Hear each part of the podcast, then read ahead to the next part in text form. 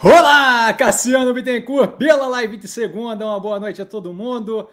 Como sempre, estamos aqui na segunda-feira para tirar dúvida de vocês, das 8, geralmente até as 10, ali próximo das 10, um pouco mais, um pouco menos. Enquanto tiver dúvida, eu estou respondendo. Tá? É... A gente sempre começa com um disclaimer que eu falo aqui, nada mais é do que a minha opinião sobre investimento, a forma como eu invisto. Não é, de qualquer forma, modo em geral, indicação de compra ou venda de qualquer ativo do mercado financeiro. Isso dito, é sempre bom começar com uma apresentação meu nome é Cassiano Bittencourt, sou formado em Economia pela Fundação Getúlio Vargas do Rio de Janeiro. Trabalhei com, pelo Itaú com análise de crédito corporate, unidades externas, tudo que fugia da alçada do Itaú BBA e das unidades externas, Argentina, que não existe mais, Chile, é, Uruguai, é, Banco Itaú Europa e por aí vai, tudo que fugia da alçada dessas áreas. Tá? E também então empresas de grande porte que fugiam da alçada do Itaú BBA. E também com o fundo de investimento offshore, também pelo Itaú. Hoje eu sou investidor estrategista do mercado financeiro por conta própria. A gente vai diretamente às perguntas, a galera deve estar agitada, bastante coisa acontecendo. Acabei de saber que aparentemente teve fusão ali, é, Mobile Stock, a gente levou a melhor disparado, então bem positivo. A gente começa com o Eterno Gabriel. Boa noite, Eterno Mestre. Boa noite a todos. Sempre super educado, Gabriel. Boa noite. Pegando o caso da Via, o que acontece com a tese do portfólio caso entre em recuperação judicial? Até tu, Brutus. Até tu, Brutus. Então, é, o que acontece com a Via, no caso de entrar em recuperação judicial, é o que aconteceria com qualquer outra operação do portfólio, certo? É, no sentido de que, primeiramente, a gente teria que entender o que, que aconteceu, certo? Neste momento, é como dizer assim, ah, o que acontece se a Clabin entrar em recuperação judicial? Não sei, não sei o que aconteceu, certo? Nesse momento, a Via não tem compromisso financeiro relevante, até um bom pedaço aí do, se não me engano, no começo do ano que vem, é, eu sei que esse ano não tem mais nada é, de compromisso financeiro relevante, jogou para frente, mais do que isso, tem a possibilidade de fazer follow-on e levantar capital, que reduz novamente a, a, a, estrutura, o peso da estrutura de capital. Mais do que isso, a gente ainda tem outras medidas que vão ser tomadas nessa consolidação do crescimento feito de 2019 a 2022, que foi comentado na análise do segundo trimestre de 2023. Acho que todo mundo deveria assistir. Eu respondo bastante pergunta de bastante gente é, que claramente não viu o vídeo, então acho que é uma boa sempre assistir, porque dá uma ideia consolidada do como é que eu vejo a operação. Tá? E dentre essas medidas, a gente tem por exemplo, redução do estoque, que é liberar um caixa violento, redução do número de lojas e funcionários, reduz violentamente despesa com, com a operação como toda, despesa operacional. Tá? Então, assim, é, teria que entender, a primeira coisa, entender o porquê da recuperação judicial. Tá? Então, assim, sem saber disso, fica simplesmente inviável é, dizer como é que mudaria a tese ou não mudaria a tese. Nesse momento, não vejo qualquer racional que levaria a operação da via à recuperação judicial. Não, não, não, não, não vejo sentido, certo? Se a gente tivesse é, apertado de alguma forma, a operação vem operando é, bem abaixo do que a gente espera que ela esteja no, na velocidade de cruzeiro, médio e longo prazo, mas isso daí a gente tem inúmeras operações, incluindo, por exemplo, a Mobile recentemente, que vem operando bem abaixo do que a gente espera, médio e longo prazo, não, não, não quer dizer que a operação vá quebrar, certo? Nem que vai entrar em recuperação judicial, nem nada. Eu acho que tem. É, eu vejo bastante repetido uma quantidade de informação da galera que fica assistindo influencer, que simplesmente não tem ideia do que está falando, é, com relação a endividamento com valor completamente descasado da realidade, com relação a confabulação baseada em teoria da conspiração, eu não, eu não consigo entender. Então, assim, se viesse a acontecer, primeira coisa que teria que fazer é entender o porquê que aconteceu. E aí, dali para frente, a gente passa a avaliar é, qual seria o andamento para a operação dali para frente. Nesse momento, não vejo muito sentido, tá? PC, patrimônio tombado do canal, boa noite, Cassiano, ele sempre com boa noite, senhoras e senhores, o clássico, boa noite, PC, sempre super educado. E o Érico, queridão, na sequência, boa noite, professor, e a todos, todas na live, sempre super educado, inclusivo. Boa noite, Érico é, marcando a presença e prestigiando sempre a melhor live do mercado financeiro. Ele continua com a primeira pergunta. Professor, sei que a notícia é bem recente, mas poderia comentar sua opinião sobre os termos dessa possível fusão com a Mobile e com a Tok Stock? Gratidão sempre, sempre às ordens. É, então, a gente nem, nem deu tempo ali de passar, né? Foi até você que me passou a, a informação, não tinha visto, não chegou aqui no meu radar ainda. Tá, se não me engano, no pipeline do valor, que joga ali notícia antecipada. Mais do que isso, aquela notícia ali, toda com informação com base em fontes que divulgaram, valor econômico, em geral, fontes muito confiáveis, mas ainda assim a gente sempre vai devagar com a dor, com esse tipo de coisa. Tá? Então, assim, o que eu vi dali, é, pelo que foi dito, a gente deve ficar com 80% da operação nova, considerando o que a gente vê de tamanho da Tokstok, é, capilaridade no, no país e por aí vai, a gente imagina que deva ser é, que, que, como comentado lá atrás no Seleções, que foi numa live também, que eu postei ali no stories do canal, a, a gente não tinha pressa para fazer a fusão, certo? A gente é caixa líquido, a gente está com uma operação bem engatilhada, sofrendo nesse momento no operacional financeiro, porque o momento é menos positivo para o mercado brasileiro de varejo, especialmente quando eu falo é, venda de imóveis, é que é a primeira coisa a parar de comprar e a última a retomar, mas a operação vem melhorando o operacional, e a gente vê isso pelas margens de contribuição consistentemente, de modo que a gente não tinha pressa. A Tokstok estava cada vez ficando mais apertada, foi postado notícia comentando isso, a cada notícia que vinha negativa da Tokstok. Tem que ver como é que vai fechar aquilo ali, mas eu imagino que a gente tem entrado muito bem. Se você olhar só pelo tamanho da operação da Lockstock, a gente tem 80% da nova operação com a Mobile, sendo uma operação é, que, que, seja ali a capilaridade física absolutamente menor, eu acho que parece ser bem interessante para a gente. Eu não estou preocupado, uma vez que da escolha da operação lá no IPO, a gestão já me pareceu uma parte bem positiva. E eles vieram entregando e adaptando a forma de fazer a expansão para o digital, a, os investimentos em marketing, sentindo, melhorando, adaptando a corrida agora para segurar ali a queima de caixa, expandir um pouco menos e segurar um pouco mais nesse momento. Tudo isso mostra que a gestão tem uma cabeça bem, bem positiva, com visão de longo prazo e capacidade de execução. Então, essa parte não me incomoda. Não acho que eles tenham tomado uma decisão que fosse prejudicial, dado que quando a gente fala acionistas, eles são parte desse grupo também. Tá? Então, eles, estão, eles estariam jogando contra o próprio interesse. Então, assim, não vejo a gente tomando na cabeça. Acho que me aparenta uma operação que tenha vindo bem positivo. Se a gente pensa uma nova operação toque estoque imóvel, a gente fica com 80% da posição como um todo, me parece bem interessante. Mas falta dado, falta informação, de modo que não estou preocupado, vejo a gestão como alinhada, agora é mais detalhes para a gente começar a fazer uma avaliação de para onde vamos.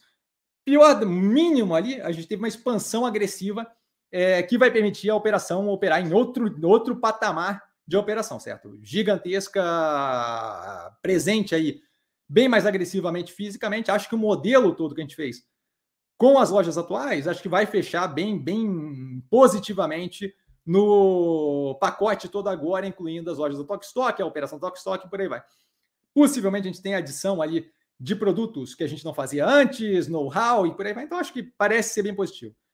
PC, mestre, o caso de importunação sexual em, voos, em voo da Azul, onde a companhia está sendo processada, pode mudar algo na tese? Olha, assim, ó, a gente. Eu nem estava sabendo do caso, tá? É, soube agora que você falou. É, a princípio, é, quando esse tipo de coisa acontece, dado que ser humano é ser humano, parece ser algo pontual. Se não, se fosse algo generalizado da operação, acho que a gente teria algum nível de indicativo e mais noticiado esse tipo de coisa acontecendo. Certo? Se é pontual e a operação reagir de forma é, exemplar ali na punição do, do, envolvido e por aí vai, condução, é, colaboração, na verdade, com a condução da investigação eu não vejo como, como problema, certo? É algo negativo que acontece na operação? É. É, a princípio, é, a atuação de um ator, de uma pessoa.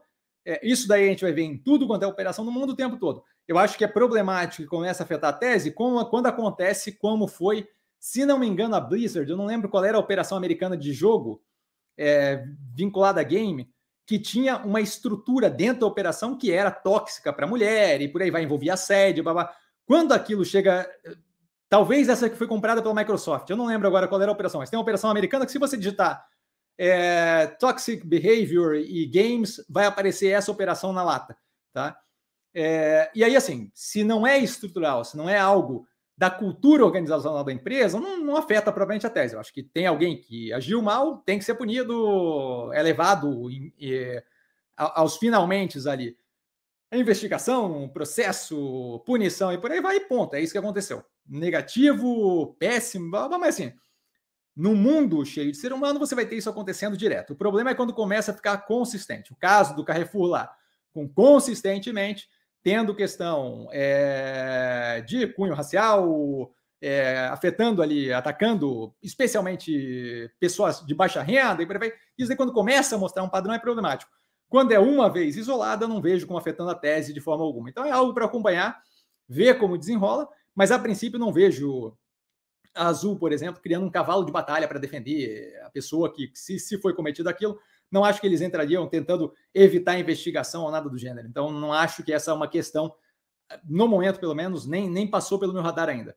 Tá? Então é algo de avaliar. Se for estrutural, a gente tem que ver como é que aquilo ali entra na operação. A princípio, um ator fazendo besteira. A gente viu o caso também no, na Zemp, tempos atrás, do cara que não pode ser para almoçar e acabou urinando é, dentro de um quiosque do, da Zemp. Novamente, volto a reforçar: é, caso isolado de um gestor que era é, podre, blá, não era algo estrutural da operação. Tá? Então, a princípio, muda zero, mas é algo para a gente avaliar sempre, sempre olhando. Naldo, boa noite, Cassiano, boa noite a todos. Super educado, Naldo da Vodka com água de coco, boa noite. Ansioso para mais uma live de via, hoje com a minha contribuição. E risadas, não sei se vai chegar a ser uma live de via, mas assim, até porque agora bastante coisa no ar aí, aguardando para ver o que vai acontecer. É, mas sim, bem-vindo, feliz estar aqui. Érico, querido professor, mais uma dúvida sobre via. Quem está short na ação, quem está vendido a descoberto, é permitido recomprar toda a posição no follow-on? Se sim, será que essa baixa no preço foi proposital? Na sua opinião, muito obrigado. Então, vamos lá. Dois fatores. Primeiro, é, é, é permitido comprar, recomprar a posição do jeito que quiser. Tá? Só um gole aqui. Então, assim, pode comprar, recomprar posição, follow-on, a mercado, operação estruturada, como, como, como, como preferir. Tá? Então, poderia sim. A questão é que num follow-on, dependendo das regras, dependendo do rateio, talvez não consiga recomprar a posição como um todo. Sobre a segunda parte, é, se pode ser proposital, pode ser proposital, mas assim, ó, eu, eu, evito entrar nesse tipo de coisa, porque a gente começa a imaginar e confabular coisas sem fundamentação, certo?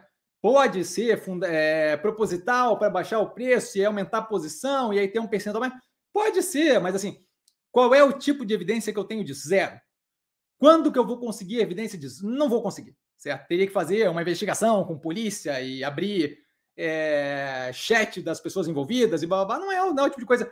Quando tem clareza de insider trading, de, de compra com informação privilegiada, a CVM tem dificuldade de comprovar, que dirá algo que não tem qualquer tipo de indício a princípio. Tá? Então, assim, pode ser manipulação de mercado, todo todo tempo sempre pode ser manipulação de mercado. Eu só acho que é contraproducente ficar é, é, viajando nisso, porque você começa a embasar a tomada de decisão e embasar a análise com fundamentação que não tem qualquer, com, com, com, com, premissa que não tem qualquer tipo de fundamentação, qualquer tipo de embasamento. Tá? Nesse momento, a gente não tem qualquer tipo de informação que leve a gente a acreditar que isso foi que, que isso aconteceu. Pode vir a, pode vir a beneficiar um grupo de pessoas, caso haja o follow-on, e ainda assim a gente não tem como saber se é intencional. Então, eu, eu não perco tempo com esse tipo de coisa, tá? Eu não. É, quando você fala ali, ah, na sua opinião, eu não tenho uma opinião sobre isso, porque eu, eu evito esse tipo de confabulação, porque isso começa a poluir a tomada de decisão. Quando você começa a acreditar, é, quando você começa a confundir causalidade com correlação sem fundamentação, você começa a tomar a decisão que, que leva na que leva no caminho de que leva no caminho de. Como é que eu vou dizer? É, leva para um caminho onde você começa a repetir aquilo, certo? É, é importante saber discernir correlação e causalidade. Tá? Muitas coisas vão ter correlação e não necessariamente são causais. Não, não é por causa disso que aconteceu outra. Por mais que pareça que sim, não necessariamente. Ah, toda vez que eu bato o mindinho, chove no dia seguinte. Pode ser que aconteça inúmeras vezes isso e coincidentemente seja. Eu não acho que você tem o poder divino de toda vez que você bate o mindinho, faça chover no dia seguinte. Então, assim, existe a correlação, não existe a causalidade. Tá? Então eu cuidaria com essa ideia de ficar confabulando se foi querendo, se foi manipulação e blá blá. blá. É o tipo de conspiração que exigiria um esforço concentrado de uma cacetada de, de, de participantes que eu não sei se, se tem a capacidade.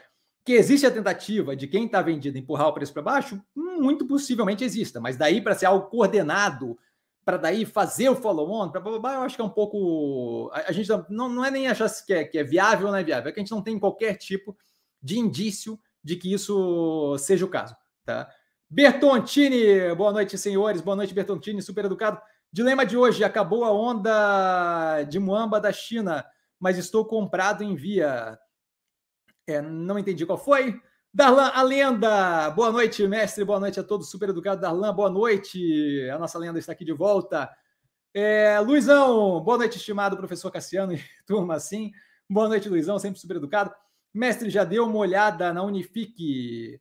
É, já dei uma olhada, a análise do IPO está no canal, devo revisitar ela, devo revisitar aquelas outras todas, tá? A desktop, a Brisa, Net, todas elas devem ser revisitadas, muito possivelmente nesse trimestre, certo? Estamos aí, começamos a pegar algumas que eu não tinha visto fazia tempo no, no final de semana, e agora a gente deve justamente é, continuar com isso no, nos próximos finais de semana até a próxima temporada de balanço. Então agora a gente deve justamente buscar operações que estavam lá atrás, que eu não tinha analisado a tempo. Essa daí deve entrar, BrisaNet deve entrar e Desktop deve entrar, tá? As, as operações de fibra ali.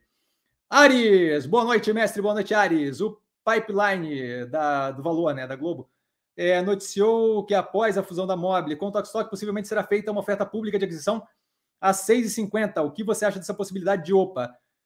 Eu não acho que é. Eu, eu não acho. Não é um preço que me agrada, não é um preço que me interessa, mas vamos ver o que acontece, certo? É, eu não, eu não, não teria interesse em vender nesse valor. Mas daí tem que ver o que vai acontecer. Assim, não dá para é, a, a, ideia de ficar confabulando com relação a isso, novamente, é uma coisa que ainda é muito. não tem informação suficiente para poder é, avaliar. Tá? Mas 6,50 eu até acho que passa ali o preço médio que eu estou, porque eu dobrei a posição em 2,22.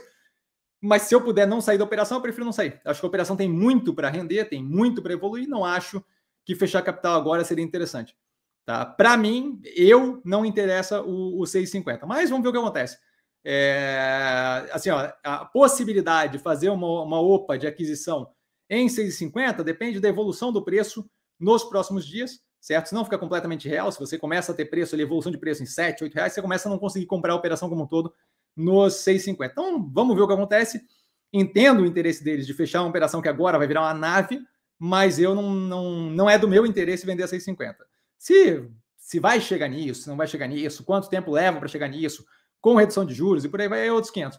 Eu não tenho interesse no 6,50, tá? É basicamente isso que eu posso falar agora, mas não sei, tem, tem que ver aí o andamento da coisa, tá? Eu acho até que está abaixo ou muito casado ali, próximo do preço. Se não me engano, o preço médio tem 6,20, alguma coisa assim, mas é, não, não gostaria, gostaria de levar à frente. Darlan, gostaria de saber sobre a Vale, Banco BTG Pactual e Kepler Weber. Olha, a Vale tem esse trimestre analisado no canal, não tenho interesse ainda por causa do arrefecimento da economia global que ainda se vê no controle de juros na Europa, juros ainda em níveis restritivos nos Estados Unidos e, mais importante, a China com dificuldade de retomar o crescimento, bastante fala de estímulo, estímulo, estímulo, mas eles não estão conseguindo que aquilo ali faça um efeito agressivo na economia. Então a gente deve ter é, uma demanda mais arrefecida pelo minério de ferro, por conseguinte, a Vale fica menos interessante, o que é, acho que o preço ainda está uns 33, 34% acima do que eu vejo como mais interessante. Com relação ao BTG, a gente tem a análise do BTG Pactual no trimestre passado.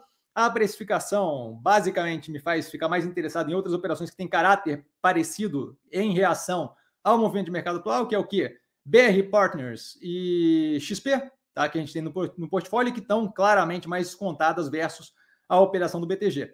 Tá? Tem espaço a mais para a evolução versus a operação do BTG. Então, não é que vejo a operação como interessante, não é que a operação não me interessa, é que eu vejo outras como bem mais interessante no custo-benefício dessa evolução.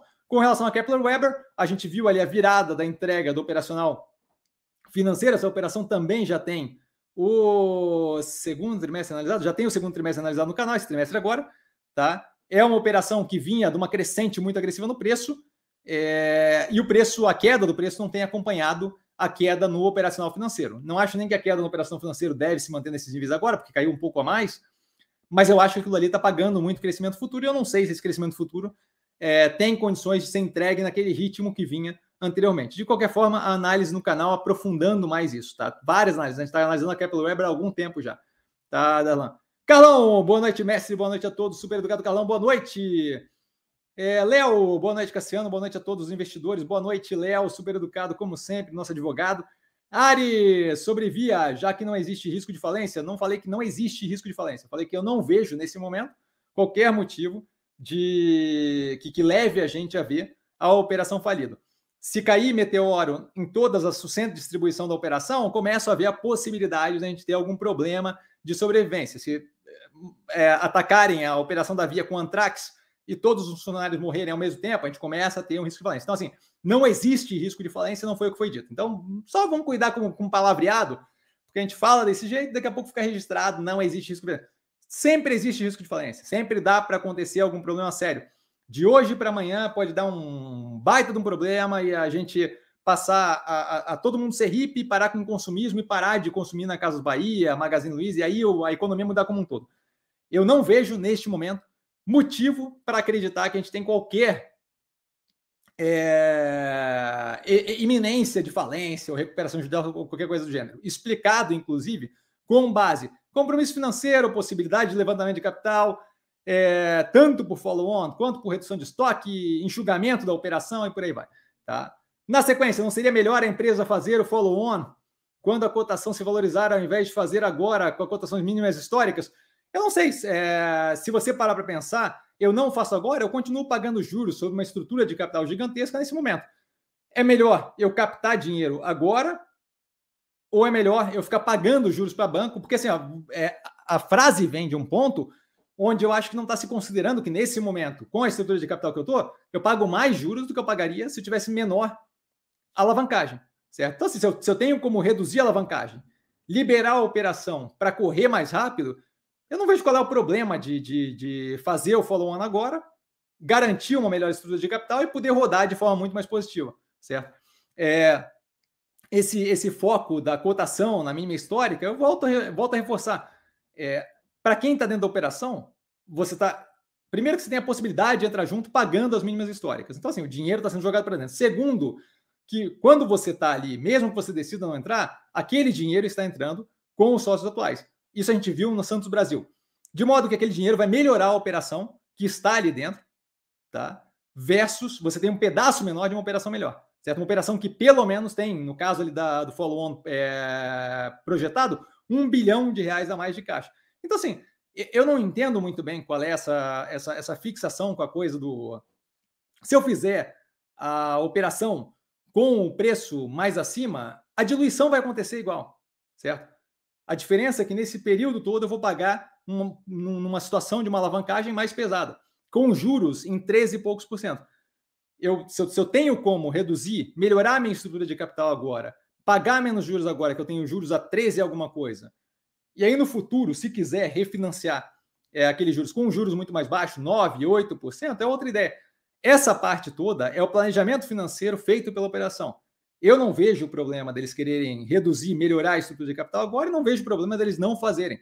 A questão é que eu não estou dentro da operação e não tenho o poder de mando para fazer essa escolha. De modo que confio que a gestão está fazendo o que eles veem como melhor, com base no planejamento que eles têm de reestruturação. Reestruturação não, mas de consolidação daquele crescimento de médio e longo prazo que foi comentado na análise do segundo trimestre. Então, assim, Pode ser, é uma questão de escolha, não é uma questão de melhor ou pior.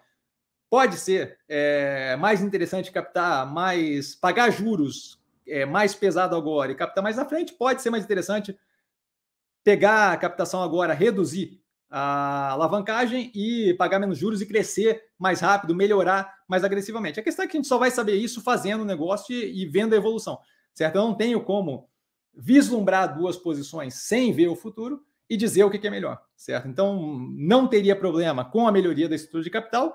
E como disse na análise do segundo trimestre, não tem o problema se escolherem continuar assim. A gente não tem nenhuma pressão de alavancagem nesse momento, a gente tem todo uma consolidação do crescimento para ser feita que deve melhorar consideravelmente a, a, a, operação. Mas isso daí, novamente, só vendo o negócio andando, certo? É, o que eu acho que é um pouco Nárnia da nossa parte é querer imaginar que a gente consegue dizer não, deveria fazer assim, deveria fazer assim. A gente não tem, a gente tem uma vaga noção de como é que é o dia a dia da operação efetivamente rodando, certo? Até por questão estratégica deles, eles não podem divulgar a operação de cada detalhe da operação, de como está sendo feito. Por quê? Porque eu tenho concorrência que está assistindo aquilo e tentando competir comigo, certo? Então, assim, não vejo como problema fazer. Eu falo ontem, se preferir não fazer, também não vejo como problema, porque eu acho que a gente não tem a capacidade de avaliar se é melhor neste momento para a operação de quem está lá dentro, se é for o time do financeiro, se é melhor aliviar a alavancagem ou se é melhor deixar correr desse jeito, certo? Eu não vejo problema de ter uma captação agora,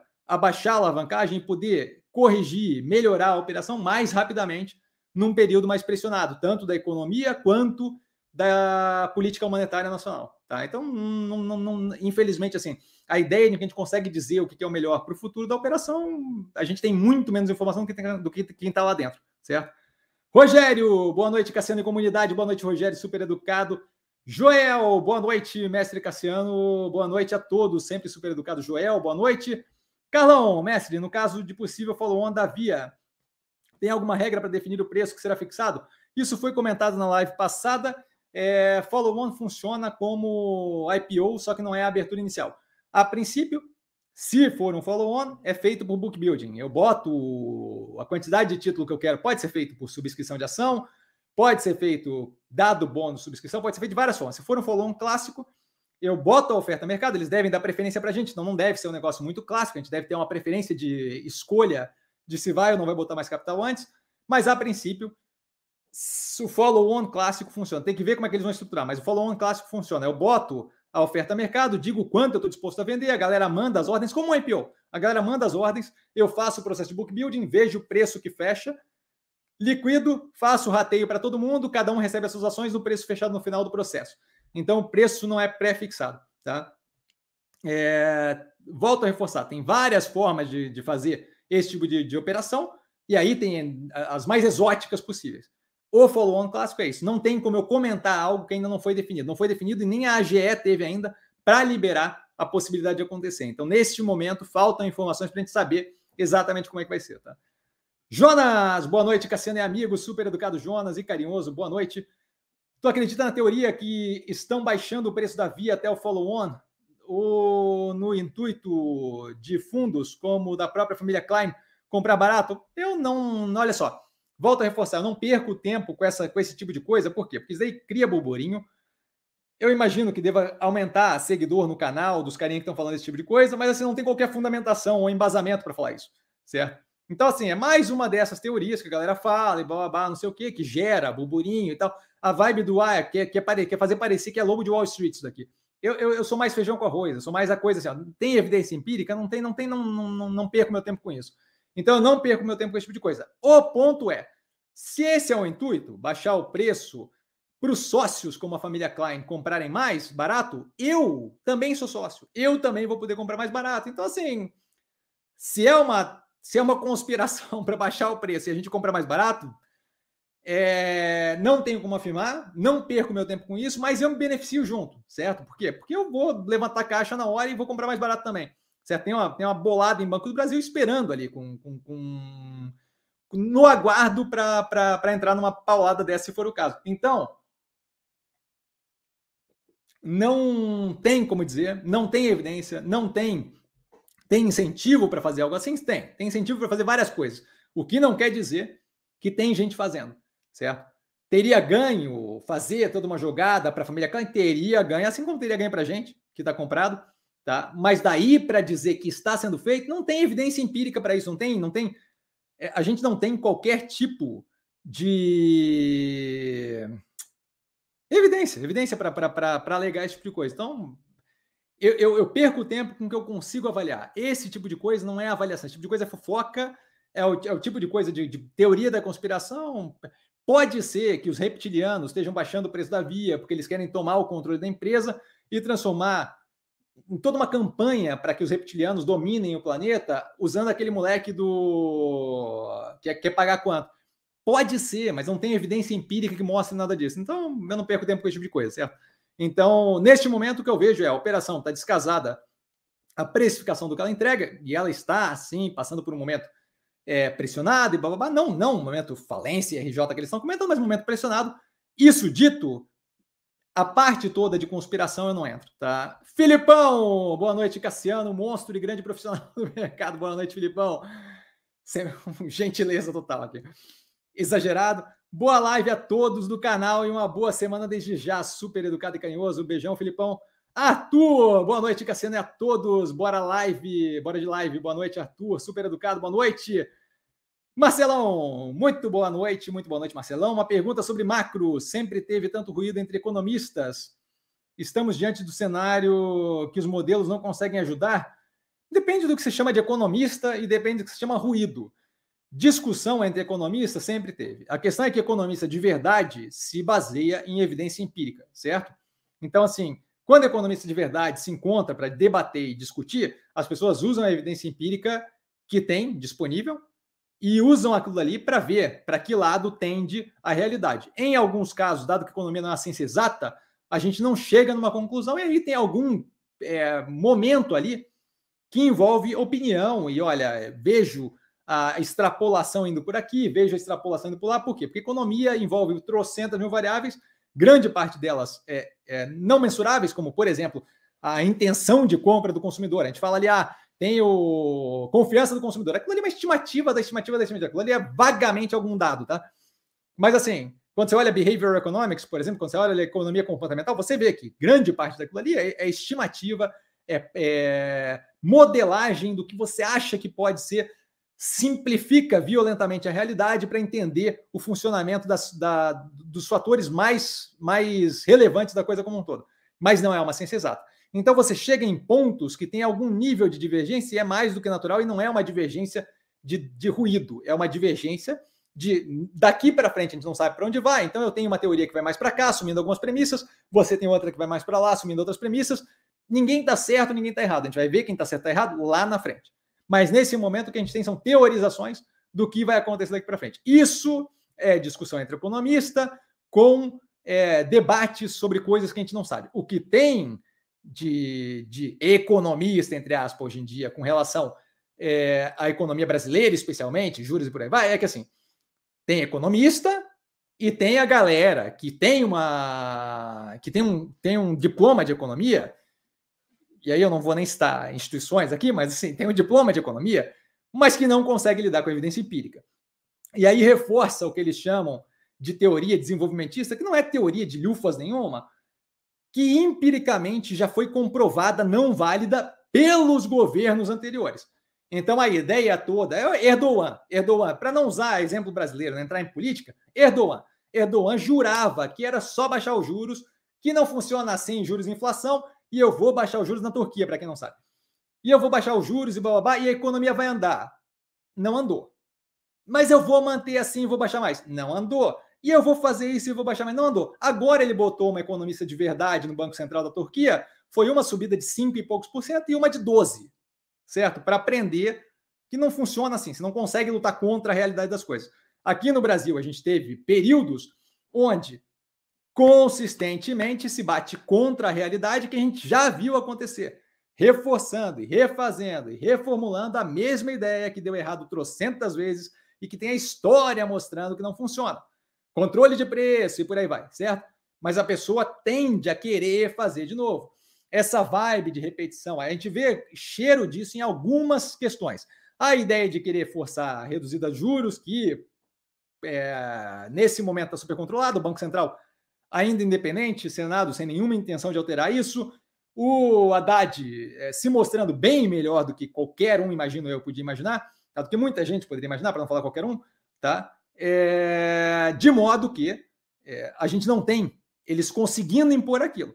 Mas se você não tivesse um Banco Central independente, a gente teria muito provavelmente a mesma implementação do mesmo projeto que foi implementado no governo da Dilma e que dá errado. Por quê? Porque a gente tem evidência empírica que mostra que aquele tipo de coisa não funciona.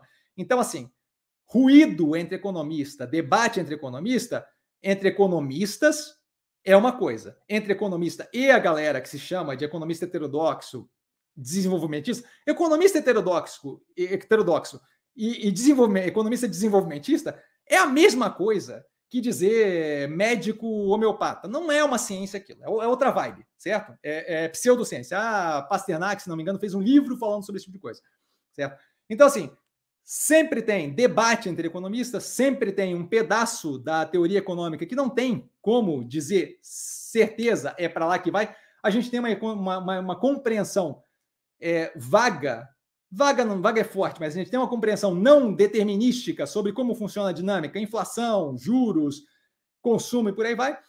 Isso não quer dizer que qualquer coisa vale. Isso quer dizer que a gente tem uma ideia que dá mais ou menos um norte, mas que não é uma ciência exata. Não quer dizer que dá para simplesmente repetir o que foi feito no passado e que deu errado. E aí é que entra o tal do ruído, certo? Porque a gente tem coisas que ter um diploma de economia e ser um economista, infelizmente, não são a mesma coisa. Se você olhar para não dar um exemplo da minha profissão, você pode olhar outro exemplo.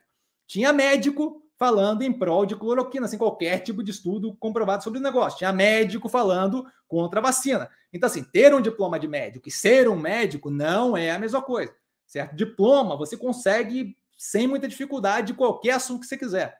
Não quer dizer que você sabe o que você está fazendo. Então, sempre teve debate entre economistas, é clássico, a gente tem, inclusive, debate que fica mais físico, sobre mais, mais brigado, Tá? Mas o que a gente vê hoje em dia no que tange política econômica no Brasil não é debate e não é, não é entre economistas. Você tem economistas de um lado falando e fundamentando empiricamente o negócio, você tem uma galera de negacionista do outro lado que faz o que foi feito com relação à vacina com relação à economia política econômica. Tá? Então, espero ter sido claro, espero é, ter, ter ajudado. Não sei se, se era bem por aí que você queria que eu fosse, tá? Fabiano, boa noite, professor. Boa noite, Fabiano. É, desculpa, boa noite. É, o professor, o cenário de endividamento dos estados, do, do, Estado brasileiro não pode comprometer a entrada de capital das ações e, por conseguinte, afetar a via. Desde já grato, parabéns pelo trabalho. Muito obrigado. É sempre um prazer ajudar. É, com relação, eu, eu, acho que assim, ó, é, vamos tirar o elefante da sala antes, né?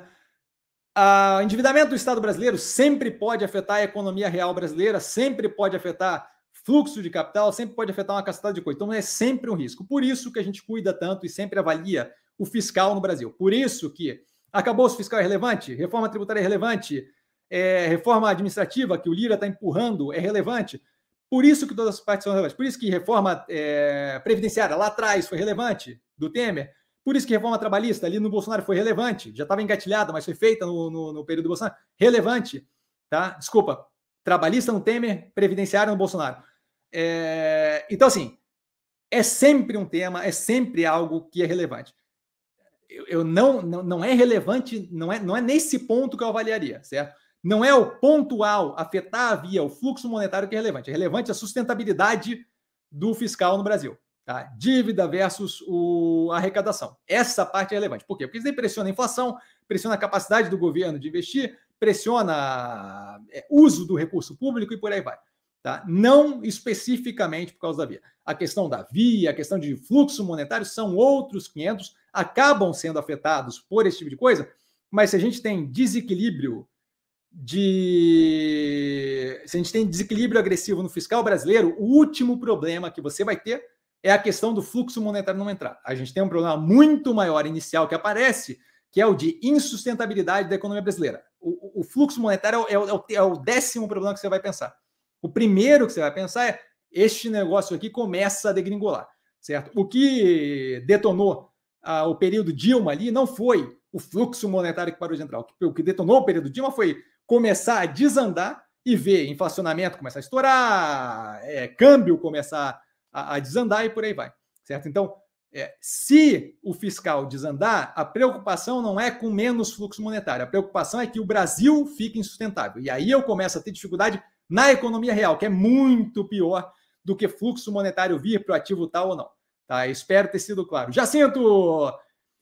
Hum, noite boa a todos, super educado, boa noite. Ou noite boa, como você preferir. Uma empresa vai à falência quando não consegue pagar suas obrigações e os credores decidem pedir por falência, certo? Uma empresa vai à recuperação judicial, na verdade, falência é o processo que chega lá no final mas vai à recuperação judicial, ela pede recuperação judicial quando, ou pedem para ela, quando ela não consegue honrar os compromissos financeiros, sim. É, ele continua, você não vê é, não geração de lucro por longos períodos como algo mais grave? E ele educadamente avisa, continua, vou só responder essa e já continuo. É, acho que tem uma confusão aí. É, lucro não é igual a geração de caixa, então compromisso financeiro não pago com lucro, compromisso financeiro eu pago com caixa, Tá? Essa é uma parte que tem que diferenciar. Por quê? Porque operações, por exemplo, como Ocean Pact, dão prejuízo consistentemente e conseguem gerar caixa para honrar sem dificuldade os compromissos financeiros, certo? Que é o que a gente vem vendo, que é o mesmo rolo que diziam quando o Ocean Pact ia falir, vai afundar e bababá, não sei o quê. Por quê? Porque tem uma confusão clara que se faz no mercado brasileiro que eu acredito que vem de, de, de, de, um pouco de falta de conhecimento, que é confundir lucro com geração de caixa, confundir EBITDA e, e, e por aí vai, certo? Não compreender depreciação afetando o resultado final e por aí vai. Não estou dizendo que é o caso da Via, estou só dando um exemplo mais gritante que deixa claro que o lucro não tem relação direta com o pagamento de endividamento, certo? Então, não cumprir compromisso financeiro, você pode dar lucro é, por goodwill, quanto você quiser. Se você gera um lucro não caixa violento e não consegue gerar caixa efetivo, não interessa o que você faça, você vai quebrar. O mesmo vale ao contrário. Se você tem depreciação comendo o teu lucro, mas a geração de caixa continua positivo, Mills era um outro exemplo disso, você não vai quebrar nunca, mas você tem sim um resultado negativo líquido que fica acumulando. Por quê? Porque tem alguns fatores que não são caixa que estão envolvidos ali, certo? Então, cuidaria. Primeiro ponto é assim, ó, geração de lucro não é geração de caixa. E aí a pergunta, não acha que geração de lucro, não geração de lucro por longos períodos como algo mais grave? Eu acho que a gente gostaria, é, é sempre interessante que a operação dê o máximo de lucro possível, quantos, quantas vezes forem possíveis. Eu, eu acho que a gente leve em consideração o mais grave ou menos grave, levando em consideração um conjunto de fatores. O preço que eu estou pagando para entrar naquilo, certo? A teoria do Chevette, o momento econômico que a gente vive, a dinâmica econômica para frente. Agora a gente está vivendo a inflexão do macro, a gente deve ter, deve ter, está tendo redução nos juros e por aí vai. E aí isso daí são outras coisas que a gente deveria levar em consideração. Se eu estou dando prejuízo agora e eu tenho contratado aumento de consumo e por aí vai, é mesma coisa do Mobile, por exemplo, certo? A Mobile dá prejuízo há bastante tempo. A Mobile está num direcionamento que a dinâmica da operação mostra lá na frente que esse preço que se está pagando agora pela operação é muito barato versus o que a gente vai atingir lá na frente. Se vai chegar lá ou não, outros 500 longo prazo vai mostrar, mas é assim que eu vejo. Então a ideia de que eu vou olhar geração de prejuízo, é prejuízo, não geração de lucro, né? É, por longo período é negativo ou não, eu levo mais do que isso em consideração. Não levo só isso em consideração. Acho que isso é um pedaço pequeno da operação, tem mais coisa para acontecer, certo? É, se eu tenho uma operação que roda e gera resultado operacional, o lucro é uma questão de consertar, por exemplo, estrutura de capital, que é o que a Via está tentando fazer agora, certo? E ele continua: é, imagina que você compra um produto por 100 e vende por 80 e não tem dívidas, tecnicamente não vai falir. Mas se não conseguir é, chupar dinheiro do mercado, qual o desfecho dessa operação? Então, volta a reforçar, e ele avisa que continua. Se fosse uma operação simples dessa forma, eu entendo perfeitamente o que você está falando. A questão é que, só para dar uma ideia, se eu vendo, se eu compro produto por 100 e vendo a 80, minha margem bruta vai ser negativa. A margem bruta da, da via não é negativa. Então, desse já se parte de um pressuposto que não é verdadeiro para a via, certo? Por quê? Porque não se tem uma compreensão clara de como é que funciona uma operação. Quando eu tenho comprando o produto a 100 e vendendo a 80, minha margem bruta é negativa, certo? Estou tomando o cacetado, que foi o que aconteceu, por exemplo, se não me engano, com a Multilaser chegou a acontecer isso, certo? Estou queimando estoque, estou tentando me livrar do estoque, então estou vendendo o estoque mais barato do que eu comprei. Margem bruta negativa. A Via tem uma margem bruta de 28,5%, então isso daí não acontece. Ah, mas ela ainda sendo prejuízo. Sim. Aí eu vou lá para a despesa operacional, que é a próxima etapa da DRE. Aí ali tem um peso um pouco maior, momento que a gente está vivendo um pouco complicado. Ótimo, mas ainda eu ainda consigo dar uma, um EBITDA, um resultado operacional, a proxy de resultado operacional, tá? Acima de. Você escolhe o número que você quiser, 6,3%, 10%, o número que você quiser, dali você pode escolher, tá? O lance aqui é positivo. Então, a minha operação está gerando caixa. Quando eu passo dali para baixo, que são as partes que envolvem estrutura de capital, tributação e por aí vai, aí eu tomo uma raquetada. Em grande parte, por uma alavancagem muito elevada. Essa alavancagem é muito elevada, a alavancagem é muito elevada. O custo de carregamento da dívida é muito elevado, certo? A alavancagem não dá para julgar que é elevada, mas o custo de carregamento da dívida nesse momento está pesado para a operação que ela está rodando, que ela está conseguindo rodar neste momento econômico que a gente vive. De modo que, se eu conserto a estrutura de capital, eu não tenho mais um problema. Por quê? Porque eu consigo gerar caixa com a operação. A operação está rodando bem, certo? Se você pensar varejo e olhe o vídeo que eu postei da análise da Magazine Luiza, você vê que ela opera melhor do que a Magazine Luiza. E isso daí não é questão de opinião, isso daí é questão de margem EBITDA. É só ir lá e olhar que eu botei uma do lado da outra para garantir que não tivesse dúvida com relação a isso. Então, a estrutura de capital é uma questão, porque a gente está pagando um custo de carregamento da dívida muito grande nesse momento, que está atrapalhando a geração de lucro. Não tem problema, isso se resolve com follow-on, com queima de redução de estoque, geração de caixa, alivia-se aquilo e aí deixa de ser um problema. Deixa de ser um problema, eu não deveria mais ter uma operação que continua dando prejuízo a longo prazo. Isso não se resolve do dia para a noite, mas isso se resolve. A, a solução é clara, não é uma solução difícil. A operação roda, certo? O problema é que eu tomei, o, eu tô, tô com juros em 13 e alguma coisa por cento, e eu tenho um endividamento que não está casado com este momento, porque está me custando agressivamente nesse momento, de modo que a minha estrutura de capital está pesando ali por causa do custo de carregamento da dívida. Então, é esse o lance. Eu posso simplificar desse jeitinho que você falou, mas esse jeitinho que você falou não se encaixa na via, se encaixa em alguém que está com margem, margem bruta negativa. Romério já continua ali. Boa noite a todos, boa noite, Romério, super educado. Continuando, sei que não é o caso da via, ótimo. O resultado financeiro não deve ficar nesse patamar atual, mas só por curiosidade, pois já ouvi você falando que PL negativo não importa. Então, PL negativo, patrimônio líquido negativo, é outra coisa que não tem nada a ver com o que eu falei. Volto a reforçar. Eu, eu entendo perfeitamente a vontade de falar de, de demonstração de resultado do exercício e balanço, mas tem que compreender como as coisas funcionam. O patrimônio líquido não tem nada a ver com a demonstração de resultado do exercício. O que acontece com o patrimônio negativo é que ele começa a acumular ah, os prejuízos é, que, que, a operação vai tendo. Isso sendo caixa ou não caixa. Tá? Então, assim, o que acontece é isso: mistura-se 300 partes da operação diferentes que não tem muita relação uma coisa com a outra. Tem alguma relação? Montam a forma de pensar contabilmente da operação, mas não tem essa, essa, essa inter-relação de vai quebrar por causa do patrimônio líquido negativo que a galera acha que tem, certo? Então, volto a reforçar. É, é, existe uma falta de conhecimento que não permite uma avaliação é, mais aprofundada da coisa. Se você vê patrimônio líquido negativo como um problema, escreve lá embaixo qual é o problema. Porque eu acho que existe uma confusão bem grande entre. Eu, eu vieram me falar no canal tempos atrás, ah, mas patrimônio negativo e tal como é patrimônio líquido negativo, como é que ela vai pagar a dívida? Não tem nada a ver um, Lé com CREA, uma coisa com outra, não tem nada a ver, absolutamente nada a ver, certo? Então, assim, outra operação que eu vivi isso tempos atrás, lá em 2017, a Minerva com patrimônio líquido negativo, certo? Então, assim, hoje em dia, 200% de lucro, mas naquele momento era a mesma coisa, vai quebrar, fez ela fez uma subscrição, inclusive, para melhorar a estrutura de capital. É, é, é, ridiculamente muito casado com essa situação, só que no setor de frigorífico. E a mesma coisa, ouvi a mesma coisa. Vai quebrar, é o fim do mundo. Tá vendo? Agora fez subscrição, agora vai para o fim do mundo, e bababá, não sei o que, etc e tal. Então, assim, fala-se muita coisa sem uma compreensão clara de como é que funciona a estrutura contábil de uma operação, tá? Porfírio, boa noite, mestre a todos, super educado Porfírio, boa noite. Victor, vale a pena comprar via agora ou esperar até o follow-on? Então, eu posso falar por mim. Eu tenho comprado consistentemente com espaço de compra para compra, porque eu não estou com pressa. Quem está com pressa é quem está vendido e quer empurrar o preço para baixo, certo? Eu não estou pagando aluguel de ação, por exemplo. Tá? Então, assim, eu tenho utilizado as quedas para aumentar a posição parcimoniosamente, dado que isso daqui é uma, é uma maratona não sem, sem metros rasos, certo? É um processo que pode se alongar. Eu quero construir a operação, construir a posição paulatinamente, sem nenhuma pressa, e vou aumentando de pouquinho em pouquinho, de pouquinho em pouquinho. De, de um tanto em tanto, não é tão pouquinho assim.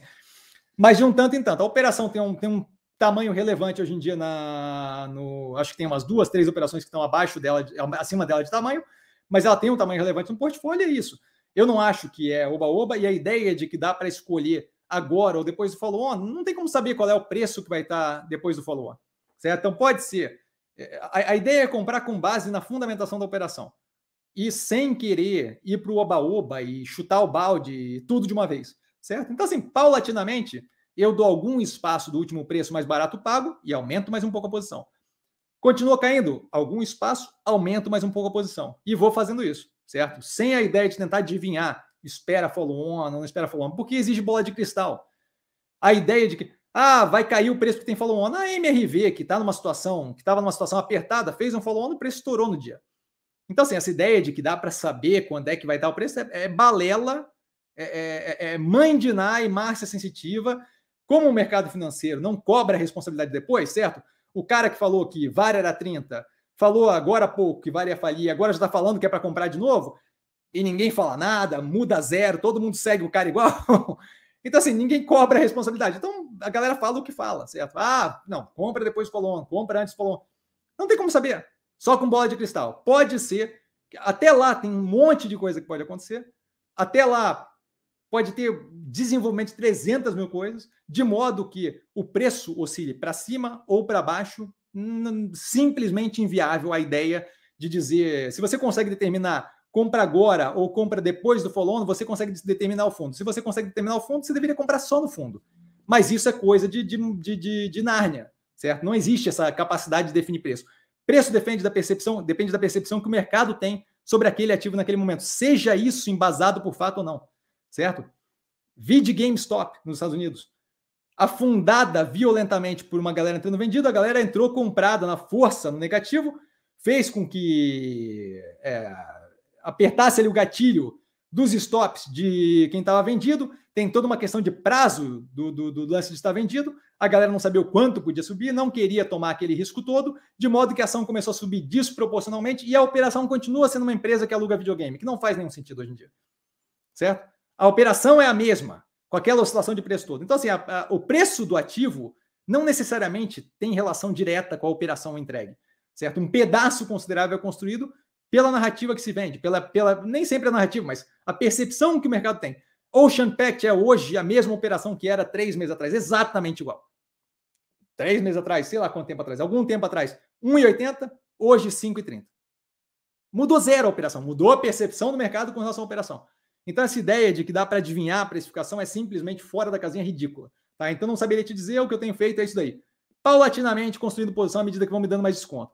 Valente, mestre, após a operação de fusão, a Home 24 planeja fazer uma oferta pública de aquisição para os acionistas da Mobile a um preço de 6,50, o que representaria um prêmio de 68% à cotação atual. É, então, eu, eu, eu não voto sozinho, eu não sou o único acionista. Eu não sei se os donos da, da operação têm interesse em liquidar a participação deles, eu, eu, eu, eu, eu não tenho interesse nesse preço. Tá? Então, assim, vamos ver o que acontece, eu não tenho como avaliar. Pretende fazer é muito tempo à frente, certo? Pretende fazer é uma coisa que vai lá para frente. Vamos ver o que acontece, vamos ver como o preço reage amanhã. A gente acabou de receber a notícia, nem teve tempo de reagir o preço ainda, certo? Vamos ver o que acontece.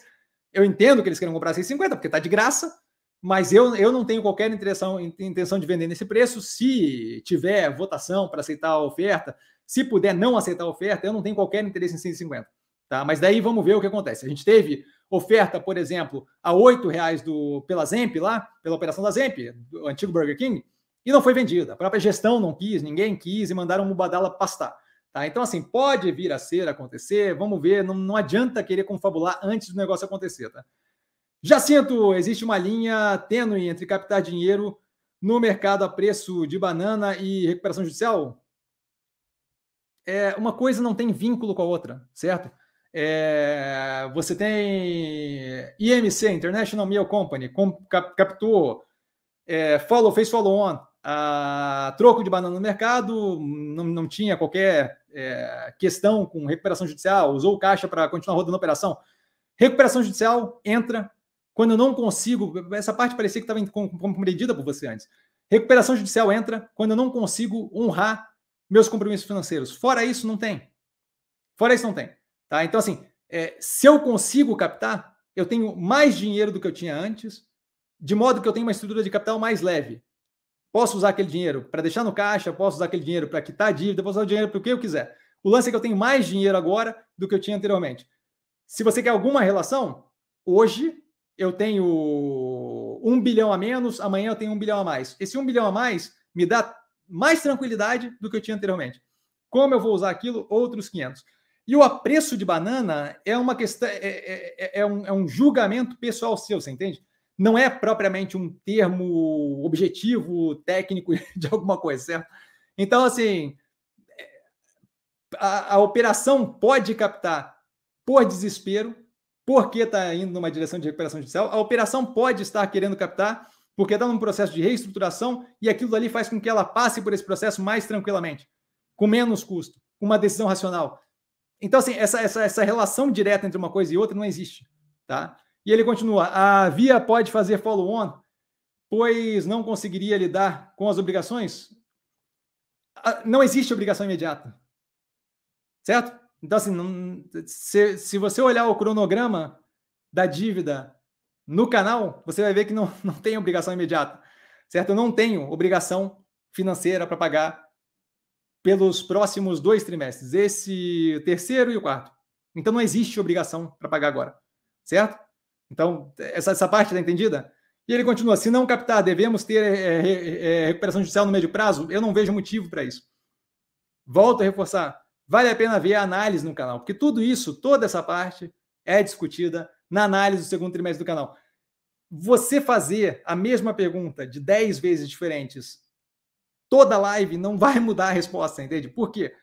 Porque tem, tem embasamento no que foi dito lá na live, tem embasamento no, no, no, na análise do canal, tem embasamento a, a, a, o cronograma de amortização da dívida não muda de uma live para outra. O cronograma de amortização muda de trimestre a trimestre, dependendo do que acontece no trimestre. A gente, a, a, a Via fez uma emissão de debênture para jogar a dívida lá para frente, para não ter pressão de compromisso agora, certo? Eu não sei, por exemplo, o quão, o quão eficaz e o quanto vai mudar a operação e o quão rápido eu consigo, por exemplo, me liberar daqueles estoques que libera a caixa, de modo que eu não sei qual vai ser a posição de caixa no trimestre que vem.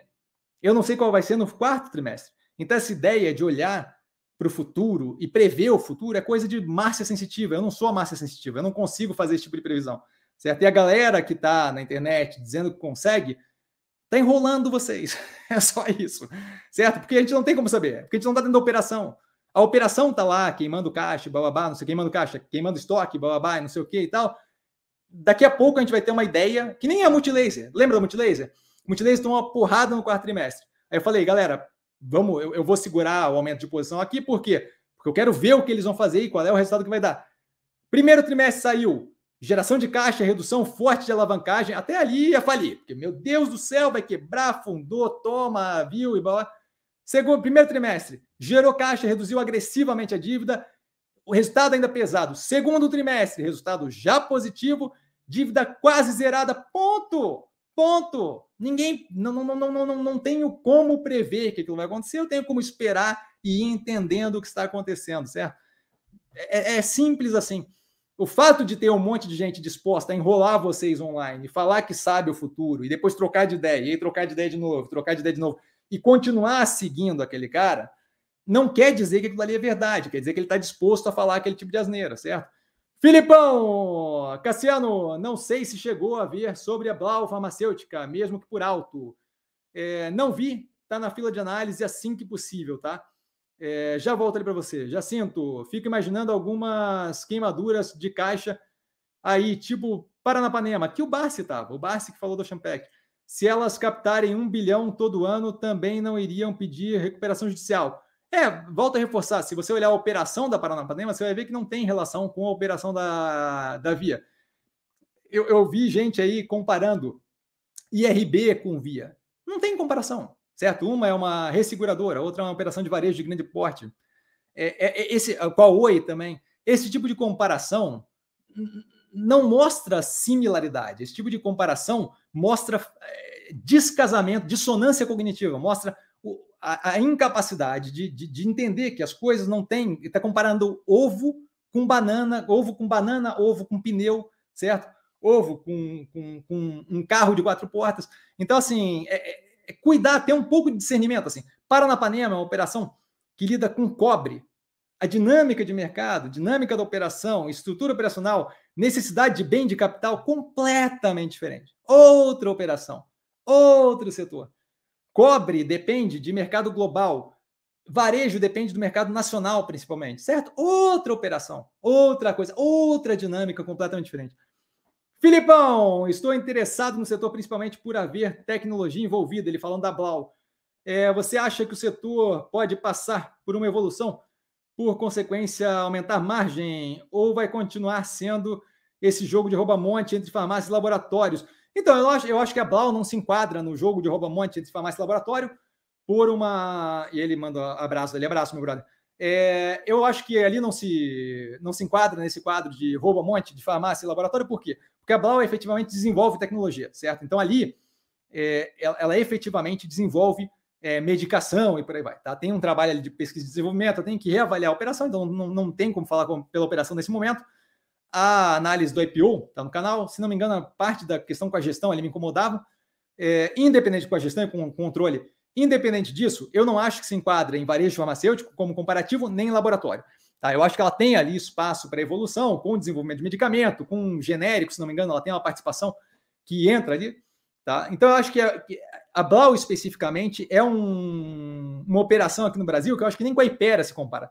Tá? É uma operação bem diferente de tudo que a gente tem disponível. Eu tenho que reavaliar ela. Ali eu acho que entra naquela parte de desenvolvimento de medicamento mesmo, tá? Então não é, é, é farmacêutica na elaboração de medicamento, não propriamente é, varejo, venda e tal. Então eu acho que é uma operação bem diferente.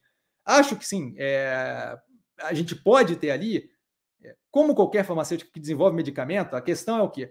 Você tem inúmeras, inúmeros, depende bastante da, do processo de aprovação dos medicamentos. É, mais do que isso, você tem, em geral, inúmeras apostas e aí algumas dão certo e acabam pagando as que dão errado, certo? De pesquisa e desenvolvimento. Eu não acho essa dinâmica incômoda. Eu só acho incômodo que eu não entendo o suficiente para avaliar o processo de aprovação do medicamento, a capacidade que ela tem de efetivamente viabilizar uma coisa ou outra, para operar nesse tipo de, de, empresa, biotecnologia, farmácia e por aí vai, eu preferiria estar tá armado com um time de especialistas. O que me leva ao quê?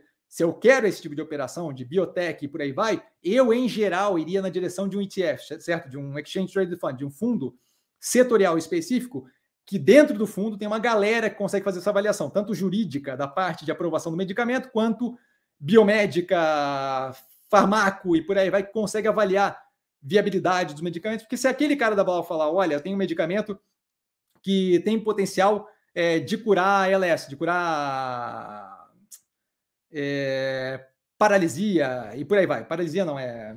Aliás, agora me fugiu o nome em português. É, mas, mas dane-se, que, que tem capacidade de, de, curar, se não, se não me engano, a esclerose lateral.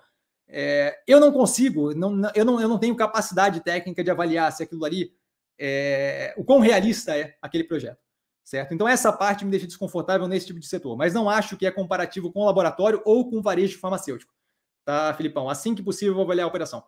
Marcos! Olá, Cassiano. Olá, Marcos. Olá, amigo Cassiano. Olá, Marcos. É, será que ainda podemos ter um short squeeze em via, passado esse movimento de especulação? É sempre uma possibilidade, porque a gente tem um pedaço muito grande é, dos ativos disponíveis que estão vendidos, tá? Mas daí se vai ter ou não vai ter, eu, eu novamente, bola de cristal, tá? Mas é possibilidade sempre tem, porque a gente tem aqui, ó, esclerose lateral, lateral amiot, amiotrófica, tá? É o chamado ELA em, em português. Obrigadão, Paulão. Paulão me salvou aqui. Então, assim, possibilidade de ter o short squeeze sempre tem. Eu não. Quando eu coloquei o short ali, é uma possibilidade que se apresenta devido à discrepância que tem do movimento negativo, certo? Que vai ter que ser fechado mais cedo ou mais tarde. Mas eu não. O investimento na via independe disso acontecer, tá? É, tendo short squeeze agressivo ou não tendo, a operação faz sentido independente do estouro para cima mais agressivo ou não.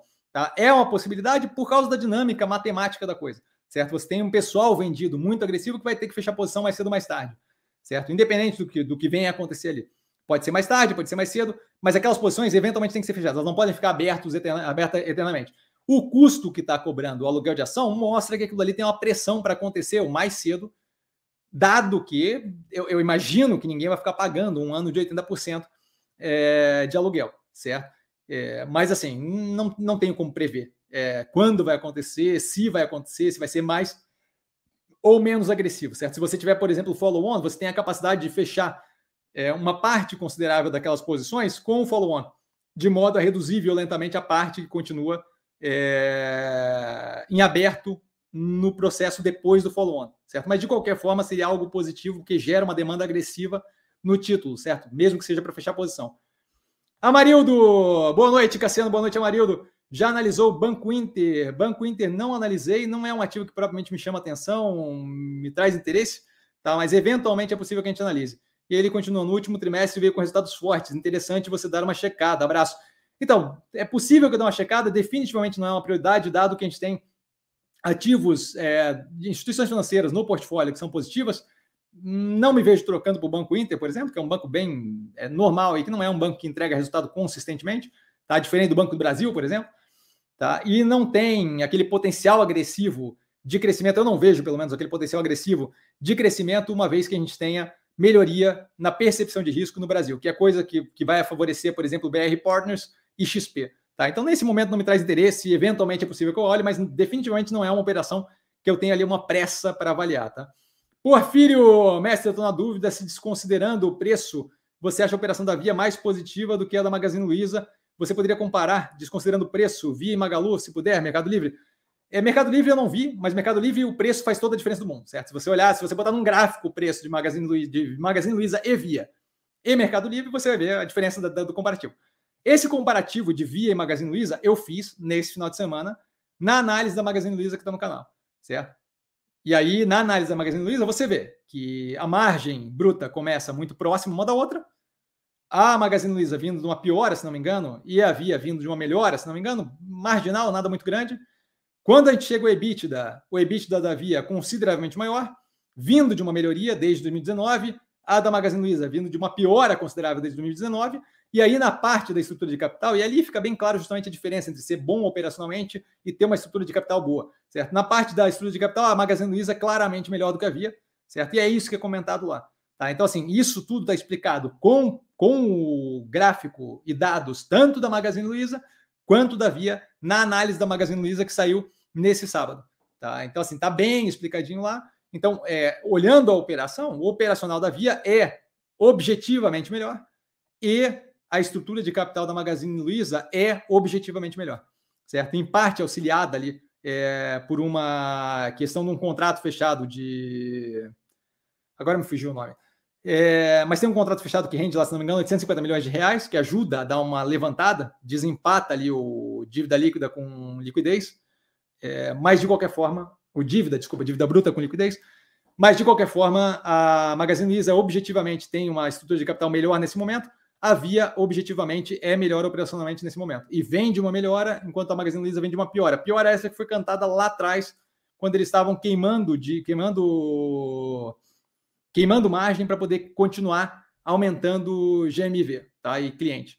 Isso tudo comentado nas análises antigas e o comparativo feito na análise recente. Com com o Mercado Livre não tem como você avaliar sem levar em consideração, primeiro, o fato de que não opera só Brasil, certo? Segundo, o fato de que o preço é ridiculamente discrepante a evolução de preço no período. Jacinto, é que nem você só fazer é, besteira na bolsa, perder tudo, mas ter os pais para te salvarem injetando mais dinheiro. É, não é. Novamente, tá, tá, tá volta a reforçar. Está comparando coisas que não têm o menor, é, a menor, o menor vínculo, tá? Faça você mesmo. Boa noite, professor. Boa noite a todos. Super educado. Faça você mesmo. Boa noite. Léo, Cassiano, saiu há pouco no Valor Invest que a Minerva anunciou emissão externa de até um bi de dólares. Esse movimento parece uma reprise de 2021, 2022. Você, é, desculpa, você vê, imagina, né, esse movimento como oportuno para esse movimento, esse momento, como oportuno para esse movimento. Então, vamos lá.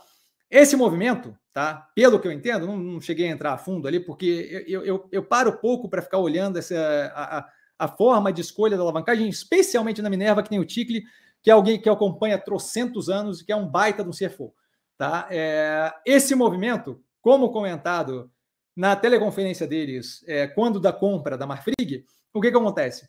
Eles tinham, eles têm uma proposta firme, uma oferta firme de, de alavancagem, se não me engano, até 7,5 bi, com o JP Morgan, se não me engano também, não lembro se é esse o banco, mas tá no, no, no tá no, no, no, coisinha lá no, no vídeo que eu fiz, no BEM que eu fiz explicando a transação da compra dos 16 das 16 plantas da Marfrig mais o centro de distribuição.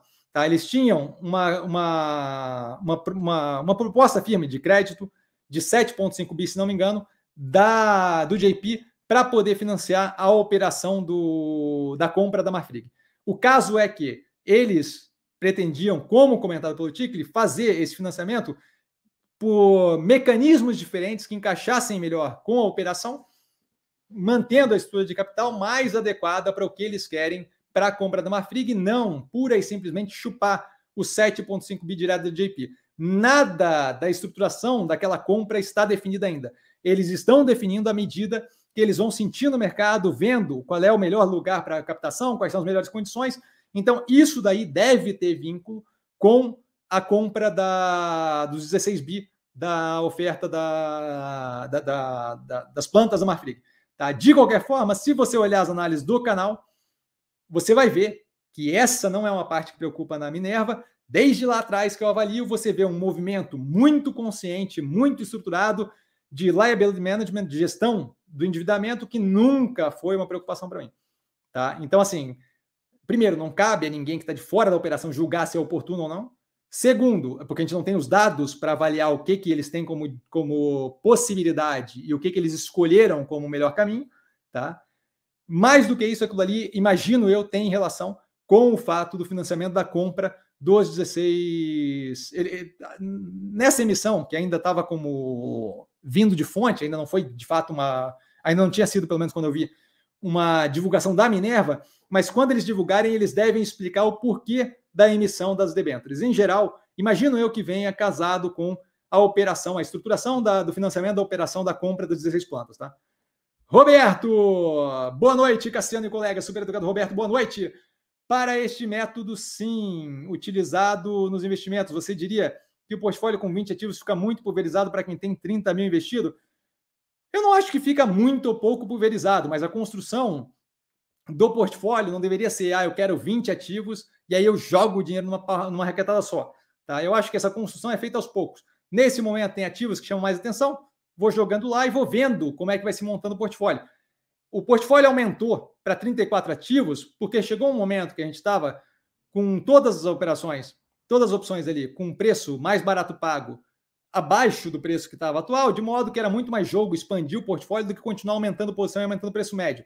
Mas não tem uma regra, tá? Eu não vejo como um problema mas você vai ficar com posição, você vai ter que comprar muito provavelmente no fracionário, certo? Se você tiver 20 ativos com 30 mil reais, você vai muito provavelmente ter que comprar grande parte desses ativos no fracionário, certo? Então não é um problema, mas a questão é o que? A, a dinâmica tem que ser feita à medida que você vai alocando, não do tipo escolher 20 ativos e burrifar dinheiro, certo? Por quê? Porque 20 ativos vai ter alguns deles mais interessantes em algum momento, em outro vai estar mais interessante. Soja 3 estava muito interessante quando estava nos 10 reais, agora nos 14 menos competitiva versus outros ativos do portfólio, isso vai mudando com a passagem do tempo.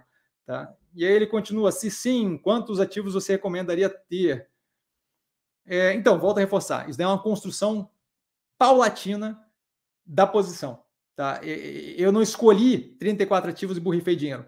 Eu comecei a construir, a gente teve quatro, cinco ativos durante um período bem grande lá perto do Joesley Day, muita atenção, governo Temer, o Temer ia sair, não vai sair, vai renunciar, não vai renunciar.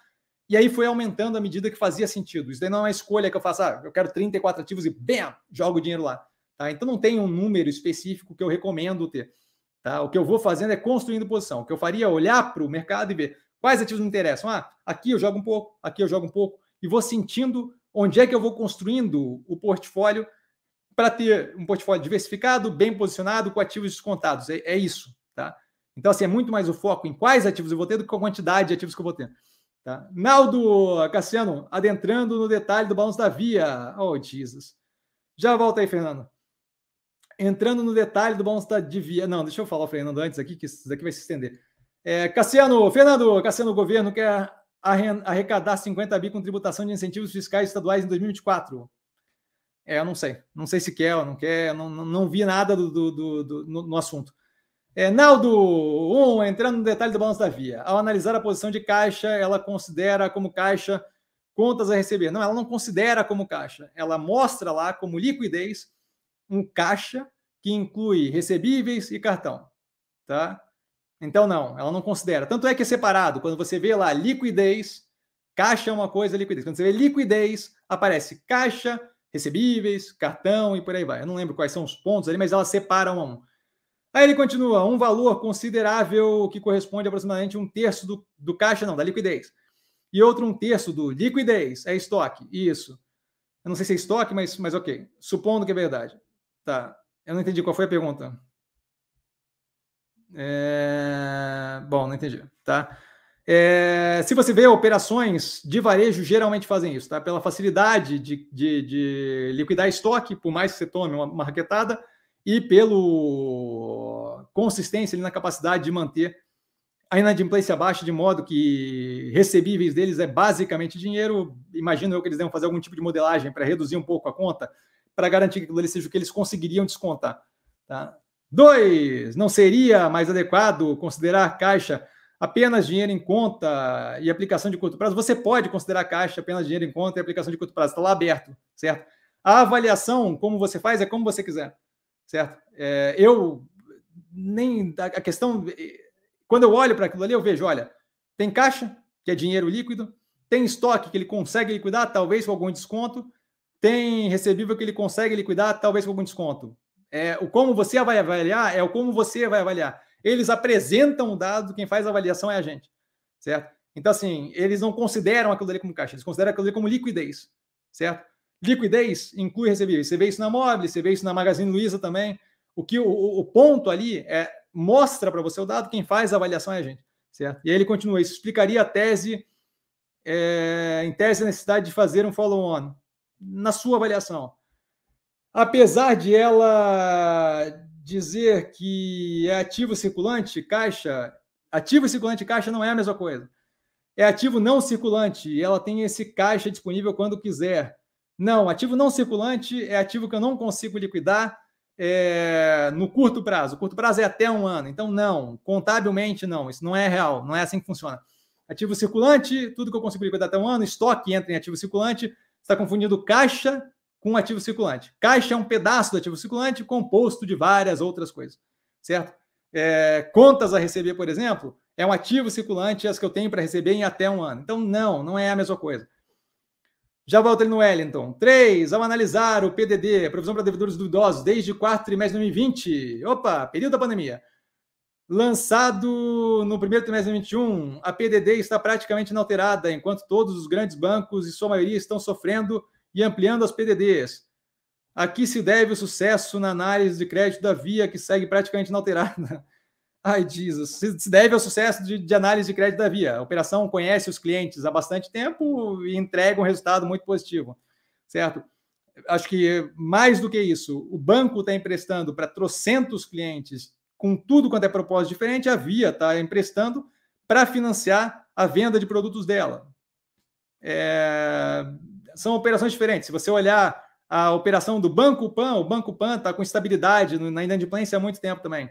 Teve um pouco mais salto agora no cartão de crédito. É isso. Observação, ele continua. Uma das artimanhas para controlar diminuir o PDD é simplesmente renegociar a dívida com valores simbólicos de entrada, um real, por exemplo, retirando toda a dívida do PDD. Você retira da PDD e jogaria na perda. Você vai ver que a perda da via também é controlada. Isso tudo analisado na análise do segundo trimestre, certo? Então, assim, se você fizer isso, ela sai de provisão para devedores duvidosos e ela entra em perdas. E aí, perdas está lá embaixo. O gráfico é, é inadimplência, e aí eu estou fazendo aqui, vai aparecer o contrário para vocês, mas inadimplência, PDD, embaixo perda, certo? E o perdas você vê que está controlado. Diga-se de passagem, isso é comentado. Perdas controlado na análise do segundo trimestre. E ele continua, dado exemplos recentes de americanas, que diminuiu a dívida artificialmente. Não, a Americanas fraudou o balanço. IRB, que realizou, transferiu o patrimônio para o lucro. Não, fraudou o balanço. Cogna, que inflou os recebíveis que sabia que nunca seriam recebidos. Essa daí eu não conheço, não, não sei da existência. Não lhe preocupa via inflando seus ativos circulantes. Ela não está inflando seus ativos circulantes, ela está mostrando os, a, o que ela coloca ali são ativos circulantes. A questão é que ela está colocando como na definição de liquidez não caixa. Tanto é que tem um pedaço aberto escrito caixa. Caixa, cartão e blá blá blá. Ativo circulante é um pedaço do balanço que inclui caixa, inclui estoque, inclui contas a receber, tudo que eu tenho para realizar em até um ano, certo? Então, assim, volto a reforçar: contabilidade. Tem que pegar um pouquinho contabilidade. Tá? Então, não me preocupe ela mostrar separadamente pedaços do ativo circulante dela como ativo circulante. Não, não me preocupe ela mostrar o que é como é. E ela continua controlando artificialmente o PDD. Você não sabe se ela está controlando artificialmente o PDD. Você falou que uma das artimanhas para controlar, você não disse que ela está fazendo, você não sabe se é isso que ela está fazendo, e se ela estiver liquidando com desconto, aquilo ali aparece na perda, porque aquele dinheiro tem que sair do balanço. Para sair do balanço, aquele dinheiro tem que ser declarado como perda. A perda está controlada também. Então, não, isso não está acontecendo. Observação: não estou falando que Via vai quebrar, até tem uma posição nela, mas no caso em questão, além do EBITDA ajustado é, e dívida ajustada, o próximo passo seria via criar um caixa ajustado e PDD ajustado.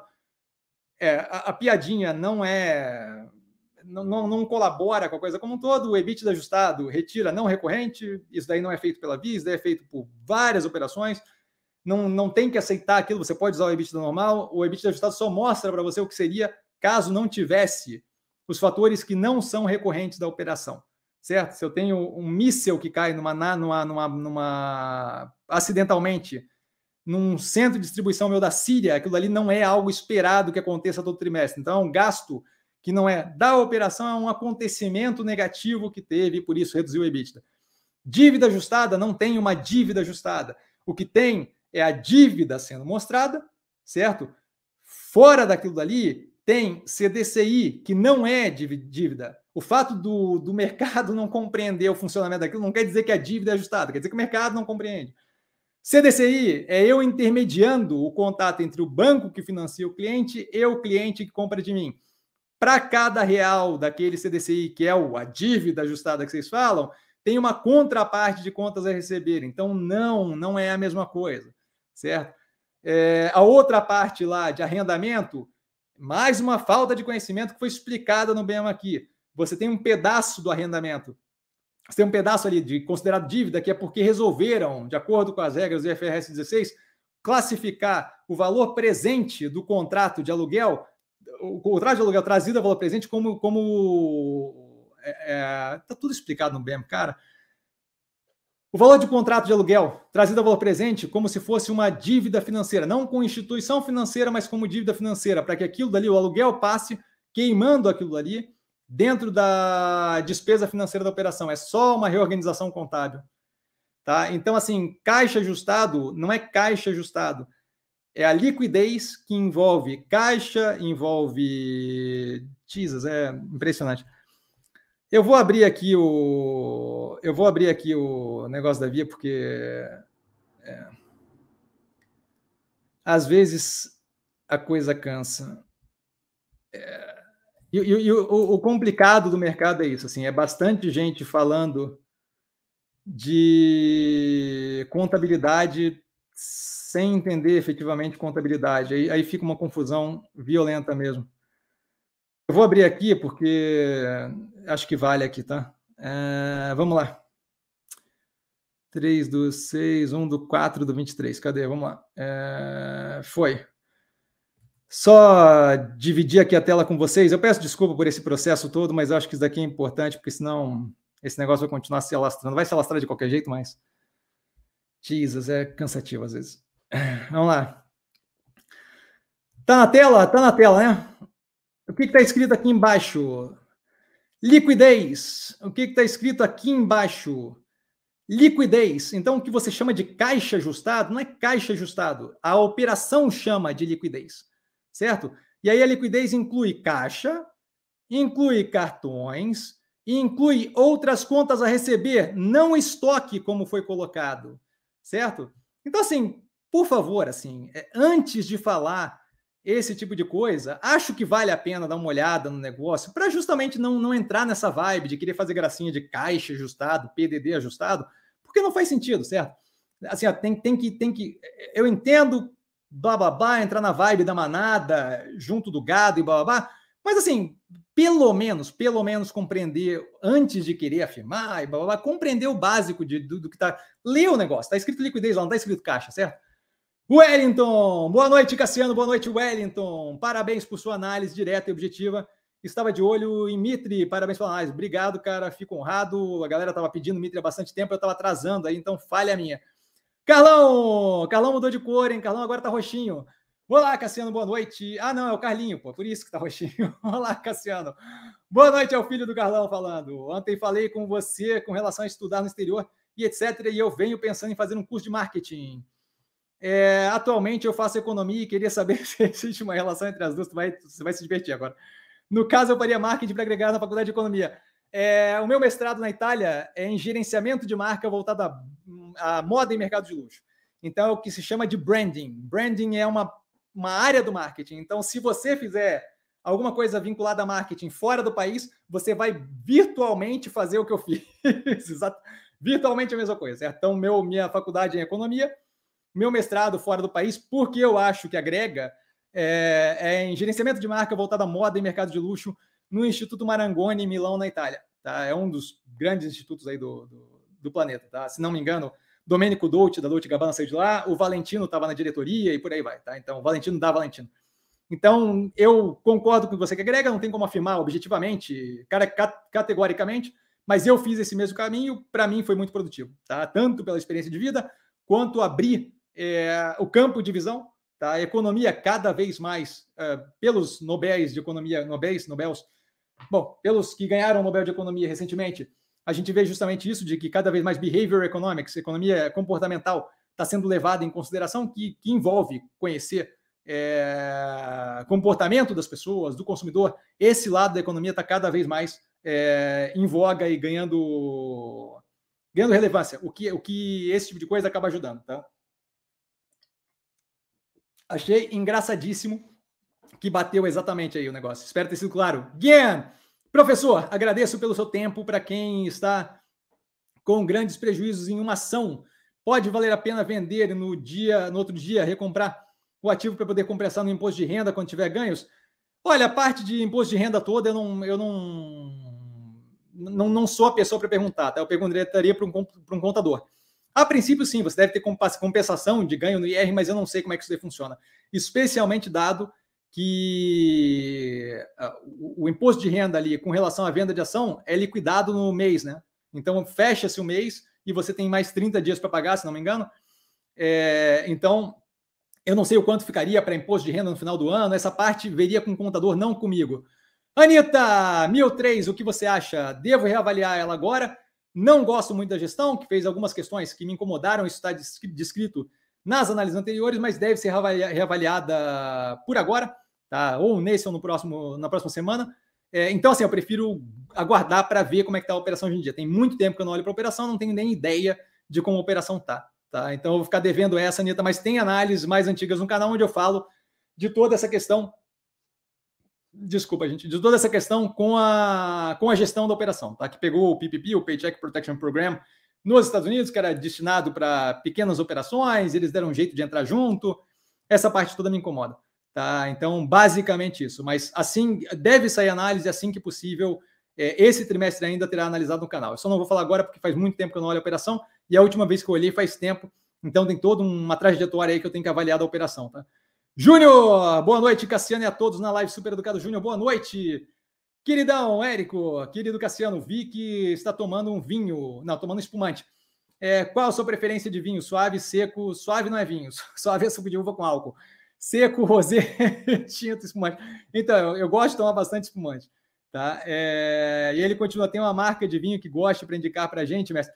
Então, assim, para dia a dia tomar de, de rodo, terça-feira ociosa e tal, a, a, Garibaldi faz bastante, faz um espumante gostoso, bem tranquilo de preço, bem barato, assim, então dá para tomar como se fosse água.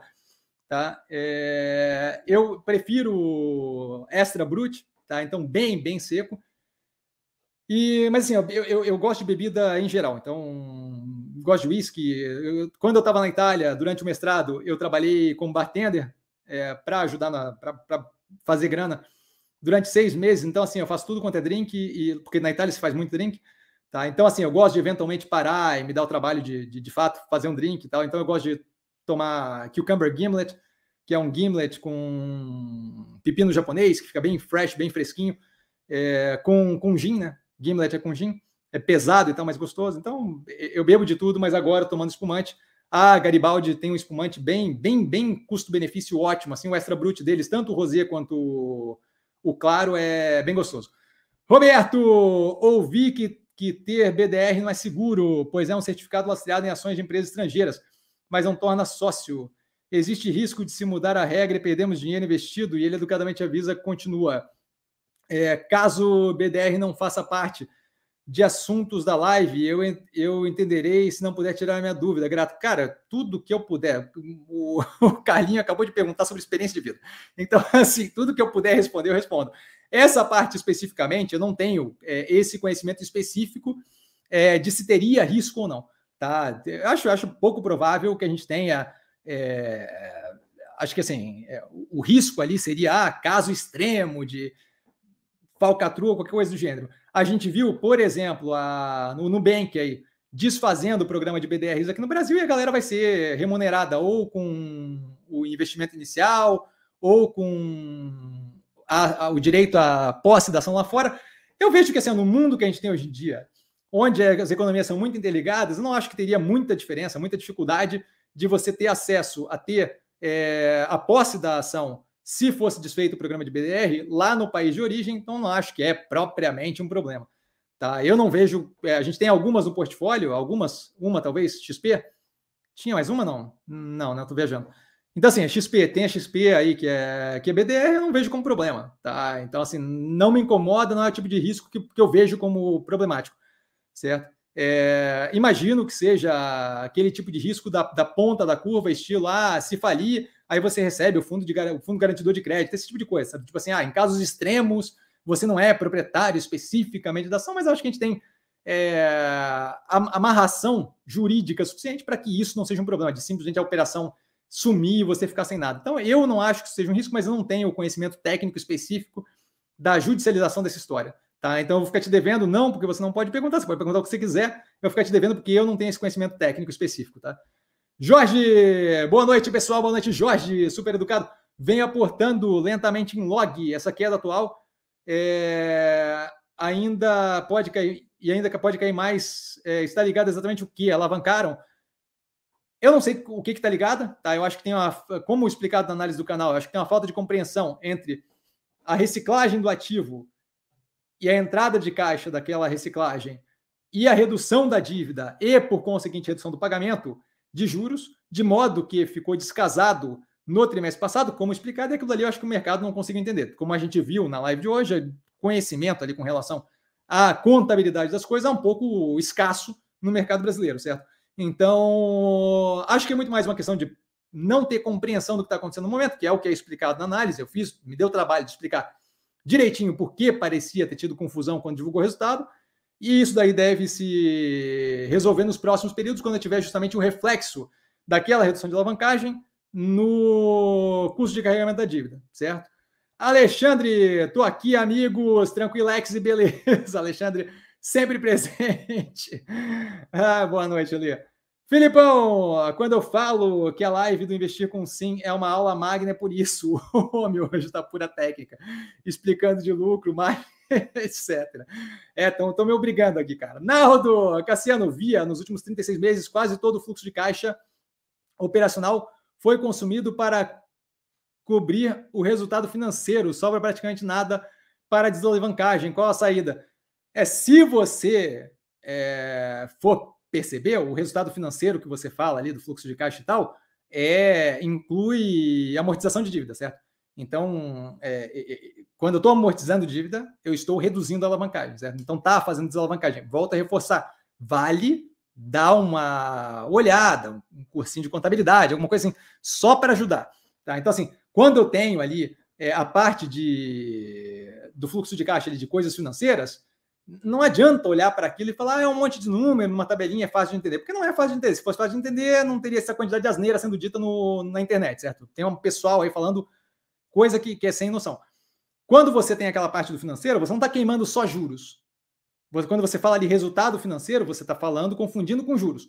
Outra coisa é assim, ó, se você está pegando o fluxo de caixa da demonstração de fluxo de caixa e comparando com o resultado financeiro do, da DRE, você está tá misturando Lé com CRE certo? Então, se você quer saber o quanto está sendo gerado de fluxo de caixa operacional para o quanto está sendo queimado com é, juros mais a amortização da dívida, que é desalavancagem, você tem que olhar o demonstrativo de fluxo de caixa lá embaixo tem a parte é, fluxo de caixa, variação do, do ativo e passivo, circulante, se não me engano, é, investimentos e, e, aí às vezes muda a ordem, mas investimentos e aí a fluxo de caixa de financiamentos que é tudo que ela toma como dívida, tudo que ela paga como dívida e por aí vai. Volto a reforçar essa ideia de que eu vou olhar para uma tabelinha e dizer quanto é que é os números, a gente vê ali por cima, ali com a confusão do que é caixa e o que é liquidez, que não é propriamente assim fácil, trivial, né? Aquela parte ali não era difícil e houve uma confusão consideravelmente grande. Então, cuidaria com essa vibe de sair eh, fazendo afirmação sobre coisa que é um pouco mais complexo do que parece. Eu sei que parece que é só jogar no Excel que tudo dá, mas não é bem assim que funciona, tá?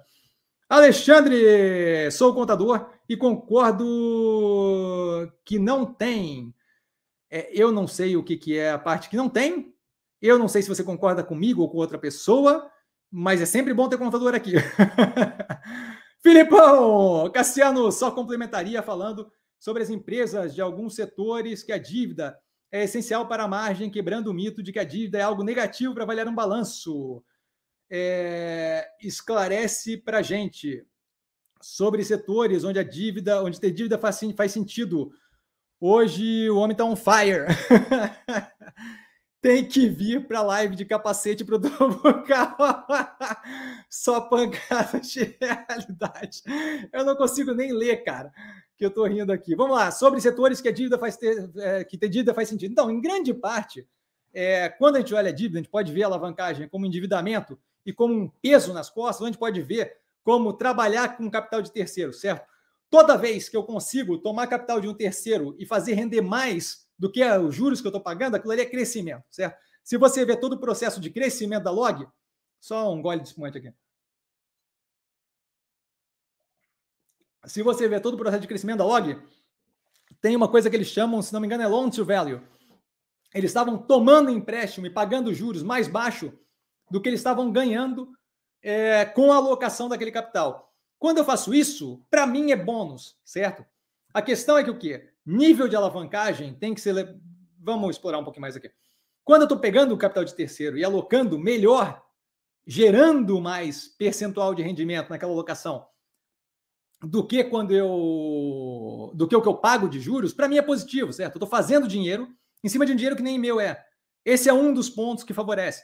Então, se eu estou pegando a taxa de juros de 2,6% ao ano, que é o caso da Via, e eu consigo aplicar e fazer aquilo ali render dentro da minha operação aquele capital alocado mais do que 2,6% ao ano, eu estou ganhando dinheiro, certo? Outro ponto, quando eu tenho que fazer um projeto faraônico, tipo a Clabin, que quer construir uma máquina que custa, eu não lembro quanto é que era, mas acho que era 12 bilhões cada uma, ou 12 bilhões de projeto total, uma raquetada de grana. Se eu for fazer aquilo ali com meu minha geração de capital, eu vou levar 300 anos e aquela máquina vai estar obsoleta no final. Então, em, tem vezes aí que a alavancagem me ajuda a capacitar um projeto que eu não tenho condições de fazer com base em geração de caixa.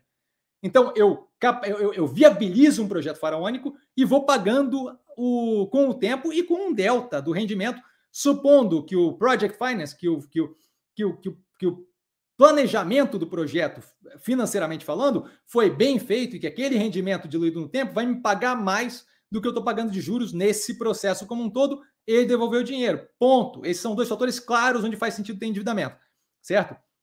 Então, capital de terceiros de cara faz sentido quando eu consigo ganhar investindo na minha, na minha operação mais do que eu estou pagando de juros e quando eu estou fazendo um projeto que eu não conseguiria financiar em tempo hábil com fluxo de caixa. Isso dito, por que que, ah, então vou alavancar tudo? Não dá para alavancar tudo, por quê? Porque quanto mais dívida eu tenho, mais difícil de pagar, quanto mais difícil de pagar, mais me cobram de juros, maior é o meu custo de oportunidade de pegar mais um real. Se eu tenho 10 reais de dívida, os juros é virtualmente zero. Se eu tenho 20 reais de dívida, os juros aumenta. Se eu tenho 100 mil reais de dívida, aumenta. Um bilhão de dívida, aumenta os juros. Por quê? Porque quanto mais dívida eu tenho, maior eu sou um risco para quem está para receber no final. Certo? Então, isso daí começa a virar um nível ali onde eu tenho que ter, primeiro, condições de pagar o serviço da dívida, ou seja, o que eu pago é, de temporada em temporada com geração de caixa. Isso é um dos fatores que deveria segurar um endividamento em níveis controlados. Isso nunca é um número específico, porque é sempre relativo a CDI ou a IPCA ou por aí vai, isso tem que ser amarrado, certo? Em operações de capacidade de fluxo de caixa muito garantido, que tem obras gigantescas, que tem um colateral muito positivo e consegue regular contrato fixo versus o ganho, eu consigo fazer uma alavancagem muito maior. Caso, por exemplo, de operações de geração de energia elétrica. Eu tenho contratos fechados de anos, então eu sei que tem um fluxo de caixa garantido, o banco sabe disso, o banco está tranquilo, certo? Às vezes pega recebível como garantia, certo? Então meus juros é muito menor, eu posso alavancar muito mais, especialmente porque eu consigo fechar o meu juros aqui, a IPCA mais alguma coisa, caso da Engie, e o meu ganho do contrato da venda de energia, IPCA, mais alguma coisa de, de ajuste. Então eu tenho um hedge natural. Sobe o pagamento de juros, sobe o meu, meu ganho, porque está vinculado ao mesmo índice. Certo? Em operações que não têm essa capacidade, varejo, por exemplo, que eu não consigo vincular ao meu recebimento ao nível do meu pagamento, eu tenho que tomar um pouco mais de cuidado com o endividamento, ou a coisa pode fugir um pouco do controle e a gente ter, por exemplo, situações de pressão maior na operação, caso da Via agora, de ter uma estrutura de capital com juros nesse nível, que é incômoda para a operação como um todo, não possibilitando nesse momento ter ganho líquido no final da operação. A operação roda bem, vide EBITDA, mesmo no momento pressionado, certo? Porém, entretanto, todavia, rodar bem a operação não resolve se tiver uma estrutura de capital que não está me afundando. Se eu tiver a melhor operação do mundo, do mundo, Petrobras teve perrengue tempos atrás porque estava muito alavancada. É petróleo, não tem como quebrar um negócio daquele. Mas se eu tiver uma alavancagem grande o suficiente, eu consigo detonar uma operação que roda muito bem. Eu posso ter margem de 95% e ainda assim tomar na cabeça. Por quê? Porque tem vários fatores a serem considerados na estrutura de uma operação, certo? Então, sempre bom trabalhar com capital de terceiro até um nível, certo? É sempre, sempre tem como, como se você, por exemplo, não tem como expandir mais, ou se capital não é a questão para você expandir, caso de Odontoprev, caso do Banco do Brasil Seguridade lá atrás, quando vendeu a participação da IRB e distribuiu para os acionistas, não, não tinha onde investir que valesse a pena, liquida, passa para acionista, quita endividamento. É que ali no Banco do Brasil SE, é, SE não tem a questão do endividamento, mas distribui para acionista. Por quê? Porque não conseguia fazer nada com aquele dinheiro que fosse render de acordo com a expectativa deles, certo? Então distribui operações que eu não tenho a necessidade daquele capital para aumentar, a minha, por exemplo, eu não preciso de dinheiro para aumentar a operação, certo? Eu preciso que o canal cresça, não dinheiro. Então aqui, para mim, não tem por que trabalhar alavancado. Se eu tivesse necessidade de bem de capital, se eu estivesse produzindo, construindo algo, aí capital aqui faria diferença, aí alavancagem faria diferença. Aquele capital que eu uso para comprar maquinário me cobra 2,6%, 5% ano de juros e eu consigo, com o meu maquinário, fazer aquilo ali render 10, 15% de ganho ano. Então, a dívida cobra menos do que o ganho que eu tenho com o maquinário comprado, certo? Então, espero ter sido aí claro sobre algumas formas de usar o negócio. Vanessinha, nossa rainha de bateria, boa noite, Cassiano e colegas investidores, salve mestre, na certeza de qualidade dessa live, like dado, bora dar like pessoal, bora lá, Uhul, Vanessinha bombando aí. É bem-vinda. Super educado. Boa noite, Vanessinha. Beijão para você. Super educada. Jacinto explicou bem, então é bom, muito obrigado, agradecido. Gabriel, eterno, hashtag descontraído, mestre. se recuperação judicial é a sigla usada, se RJ é a sigla usada para recuperação judicial, será que esse é o motivo pelo Rio de Janeiro RJ estar tão ruim assim há tempos? Ele está em recuperação judicial. Olha, o, o, Rio de Janeiro é um lugar complicado. Eu morei quatro anos lá durante a faculdade, eu tenho família lá, tá? Aquele lugar, de fato, é um lugar complicado de consertar. Mas, descontrações à parte aí, é...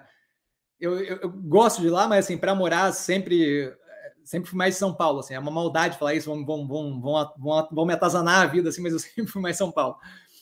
Filipão, obrigado pelo esclarecimento sobre a Blau faz sentido quanto a se for para correr risco em algo tão complexo e que depende de um longo prazo demasiado, é, se buscar mais proteção nesse setor pulverizando, é, pulverizando e pulverizando com gente que entende do assunto. Né? Já volto no Rafa ali.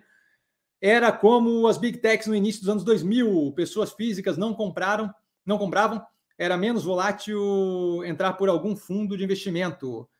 É, e ele continua, e acho que os ETFs estão aí para isso, para isso é, ajudar os setores como esses. Obrigado pelo panorama. Não, sim, não só esse setor, tá? Outro setor que eu vejo muito casado com isso, Filipão, é aeroespacial. É outra coisa que é complicado de avaliar a viabilidade daquilo. Quando o Elon Musk começou a falar de foguete reutilizável, assim, eu ia querer um engenheiro aeroespacial para me dizer o quanto aquilo ali era viável, certo? É, ou, ou, ou, fica complicado investir, certo? A mesma coisa quando a gente entra em setor é, agora menos, mas quando a gente em setor que tecnologicamente é muito avançado, como por exemplo, é, direção autônoma lá para o começo, o Waymo e por aí vai, outro ponto desse, certo? É que geralmente a gente não tem acesso a esse tipo de setor e operação, tá? geralmente fica para private equity, fundo de é, venture capital, e agora, com maturação dos mercados, cada vez mais a gente tem acesso mais cedo a esse tipo de operação. Rafa, boa noite, boa noite. Um dos únicos analistas que confio no que diz. Pô, fico honradíssimo com as palavras e levo isso com muita responsabilidade, tá? Levo muito a sério.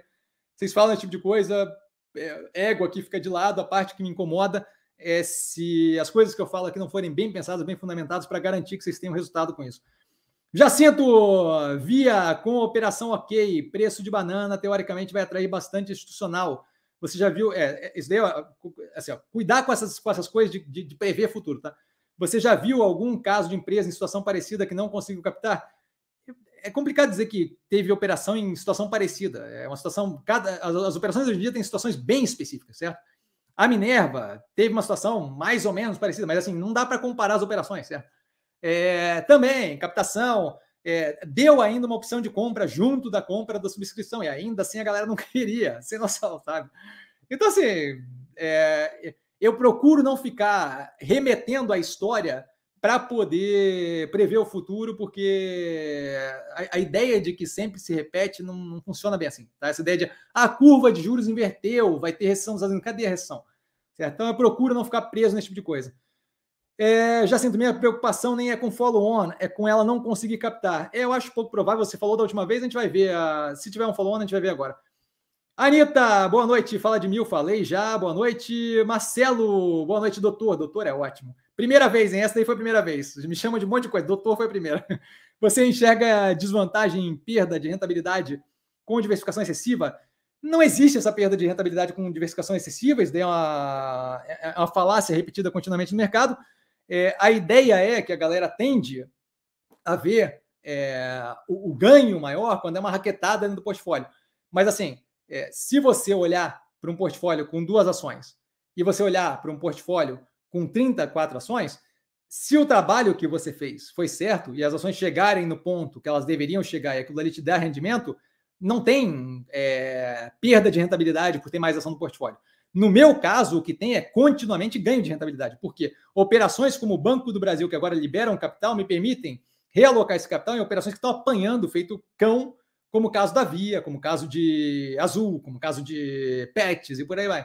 Então, o que tem acontecido é o descasamento entre elas e a, e a, e a correlação virtualmente negativa, virtualmente na menos um, faz com que Banco do Brasil esteja batendo lá e tendo realizações, e Via esteja lá no fundo e recebendo esse capital, certo? Então, o que está acontecendo é que eu estou pegando o capital que já rendeu e alocando na operação que vai render consistentemente, certo? Isso daí a gente viu algumas vezes no canal. Então, eu não vejo é, é, é, é essa, essa, essa ideia de que existe a perda de rentabilidade é mais uma dessas falácias que a galera assume que é verdade e que não faz sentido.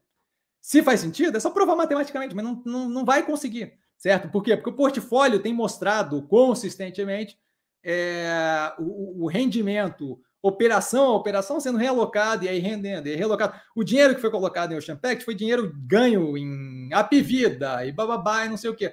Você tem momentos diferentes, especialmente nesse momento que a gente vive no mercado financeiro, é, de reações diferentes para operações diferentes, de modo que você, estando diversificado, você permite operações que estão maturando, liberarem capital para operações que estão lá embaixo afundando violentamente. Certo? Então, é, é essa ideia de.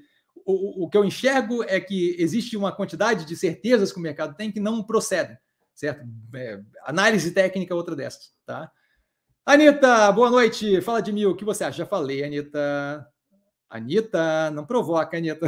Marcelo, boa noite, mestre. Tem olhado Sequoia? Não tenho olhado, deve ser avaliada, tá? Estou curioso para rever a operação. É, a análise do trimestre passado está no canal já, tá? Paulo, boa noite, Cassiano, e a todos. Super educado Paulo, boa noite, bem-vindo. Parabéns sempre, muito obrigado pelo equilíbrio, paciência, disposição em ajudar. Sempre um prazer inenarrável poder ajudar.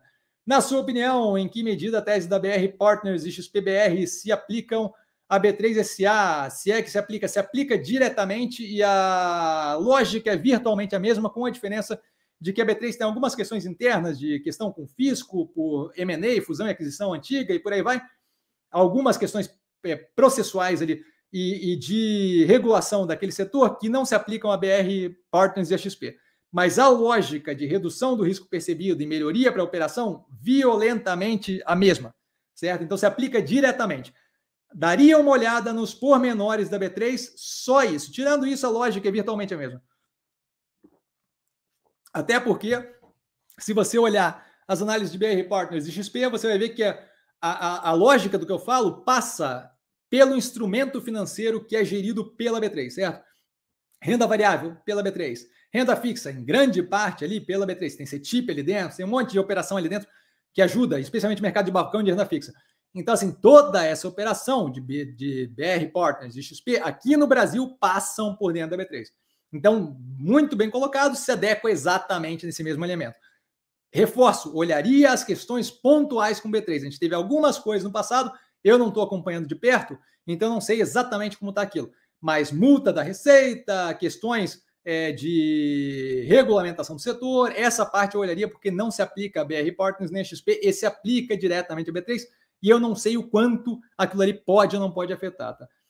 Anitta, fala de Trisul, por favor, o que você acha? Trisul está analisada há tempos atrás no canal, faz tempo que eu não olho, devo reavaliar, mas lembro de não ser um ativo que me atraiu quando eu vi a primeira vez, tá? Então eu tenho que reavaliar porque faz muito, muito tempo. Tanto é que não está nem na, nas, nos trimestrais aqui, tá lá para as antigas, tá? Faz tempo que eu não analiso. A, a, última análise foi antes do primeiro trimestre de 2022.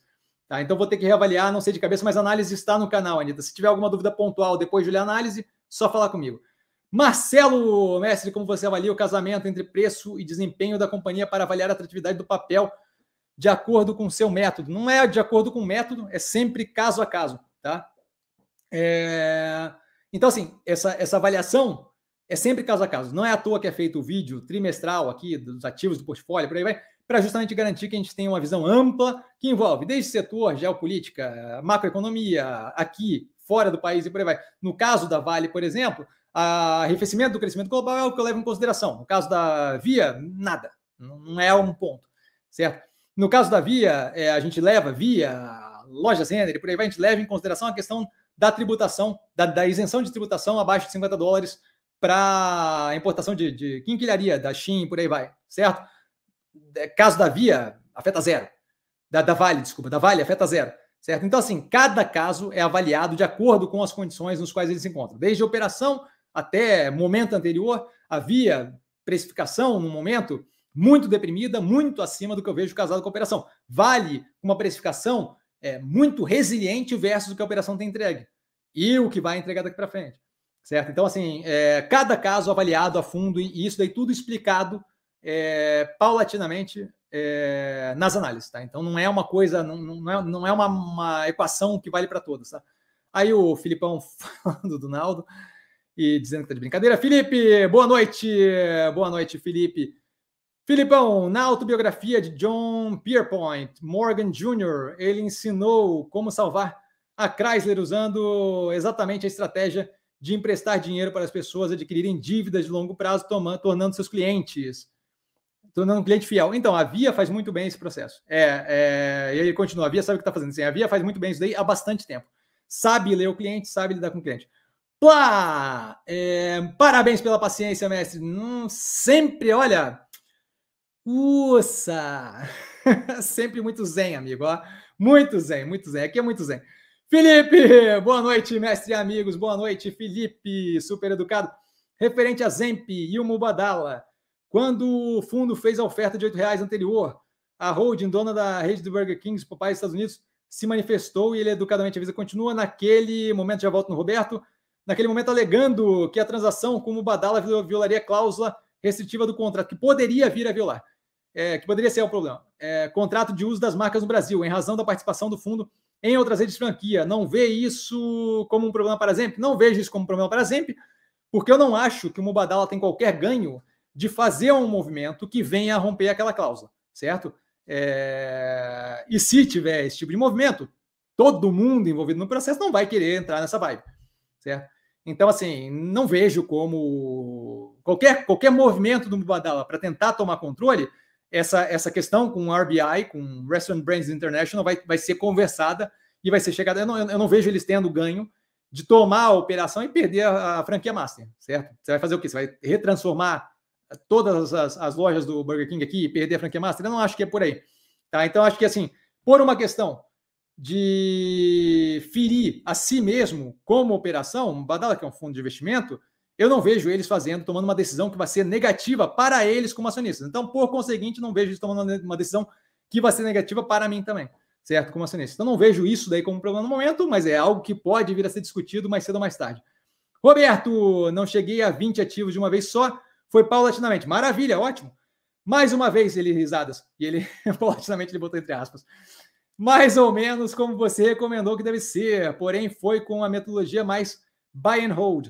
É, porém, creio que seu método é melhor. Grato. Eu acho que assim, chamar a metodologia de buy and hold, meu método, a questão é construir o, o portfólio de forma paulatina, como você falou que fez, essa, essa é a ideia. Não vejo problema 20 ativos. Se você chegou a 20 ativos com 30 mil de forma paulatina, se é orgânico, eu não vejo qualquer problema. Nenhum problema. Tá? É, quando você falou daquele jeito, eu vejo o problema de querer tentar enfiar 30 mil reais em 20 ativos. Esse seria um problema. Mas fazer paulatinamente, chegar nisso, não vejo como qualquer, qualquer problema. Tá? Filipão, tem que fazer a camisa Cassiano vai falir, entra vendido. Não, fazer a camiseta U vai falir, U vai falir. Juro para você, me dá um pouquinho de poder e fama e a gente vai trazer uma bateria de escola de samba para cantar. U vai falir com a bateria. Juro para você, cara. Jorge, viu o vídeo sobre Mitre? Já fez o da, sobre Trisul? Não fiz na fila assim que possível. Eu estou tentando matar todas agora, que tem o último, a última análise feita no segundo trimestre de algum ano, de modo que fica segundo trimestre contra segundo trimestre, facilita a análise, aí eu vou partir para mais coisas. Tá? Já tenho a fila aqui da, da, dessa semana. Filipão, caramba, o homem costura as próprias roupas, raiz demais. É... Aí o Leonardo com PR, não sei o que. Minha mãe tem loja de roupa, Cassiano. Faz, uma... faz um brand para coroa um branding para coroa. então, não costuro as próprias roupas, essa parte é terrível, mas a parte de gerenciamento de marca eu tive experiência lá fora, assim. Leonardo, boa noite, professor. Boa noite, Leonardo. Você já analisou o BMG? O que acha? Não tem interesse no BMG. Já olhei, analisei o IPO, a tentativa de IPO lá atrás. Tá? O vínculo excessivo com empréstimo consignado, com autorregulação agora dos bancos que não querem ter estresse com isso e serem regulados pelo governo, faz com que aquilo ali perca bastante da, do interesse. Como disse aqui antes, ali com relação ao banco, é, o BID, né, o Banco Inter, a gente vê. É... a Débora está elogiando aqui. Obrigado, Débora. Hum. Quando a gente vê operações financeiras, a quantidade que a gente tem positiva, incluindo ali, incluiria inclusive a B3 ali que colocou ali é, para cima, eu não vejo por que expandir para bancos de menor qualidade, eventualmente eu vou avaliar, tá? Porque eu quero avaliar tudo que possível, mas eu não estou com pressa. Tá? BMG não é um ativo que tem foco. Se você quiser ver minha visão, lá atrás tem análise antiga no canal. Tá? É só ir ali no, na busca dentro do canal e buscar BMG que vai encontrar. Tá? É, Jacento, eu sei que é irreal, mas imagina que os juros não cedam, que a via não capte nada. Neste caso, apesar de ter uma operação positiva, em algum momento teria que pedir recuperação judicial. E ele, mais uma vez, massa sensitiva. Educadamente avisa que continua, pois atualmente ela não gera caixa suficiente para arcar com as dívidas. Isso gera uma certa confusão. Se gerasse, teria lucro líquido. Vamos lá. É... Aqui, ó. Se eu supor para virtualmente todas as operações do portfólio, tá? a grande maioria delas, todas elas que estão numa situação um pouco mais pesada agora, se eu supor manutenção da situação lixo para sempre e política monetária apertada, todas elas vão quebrar, certo?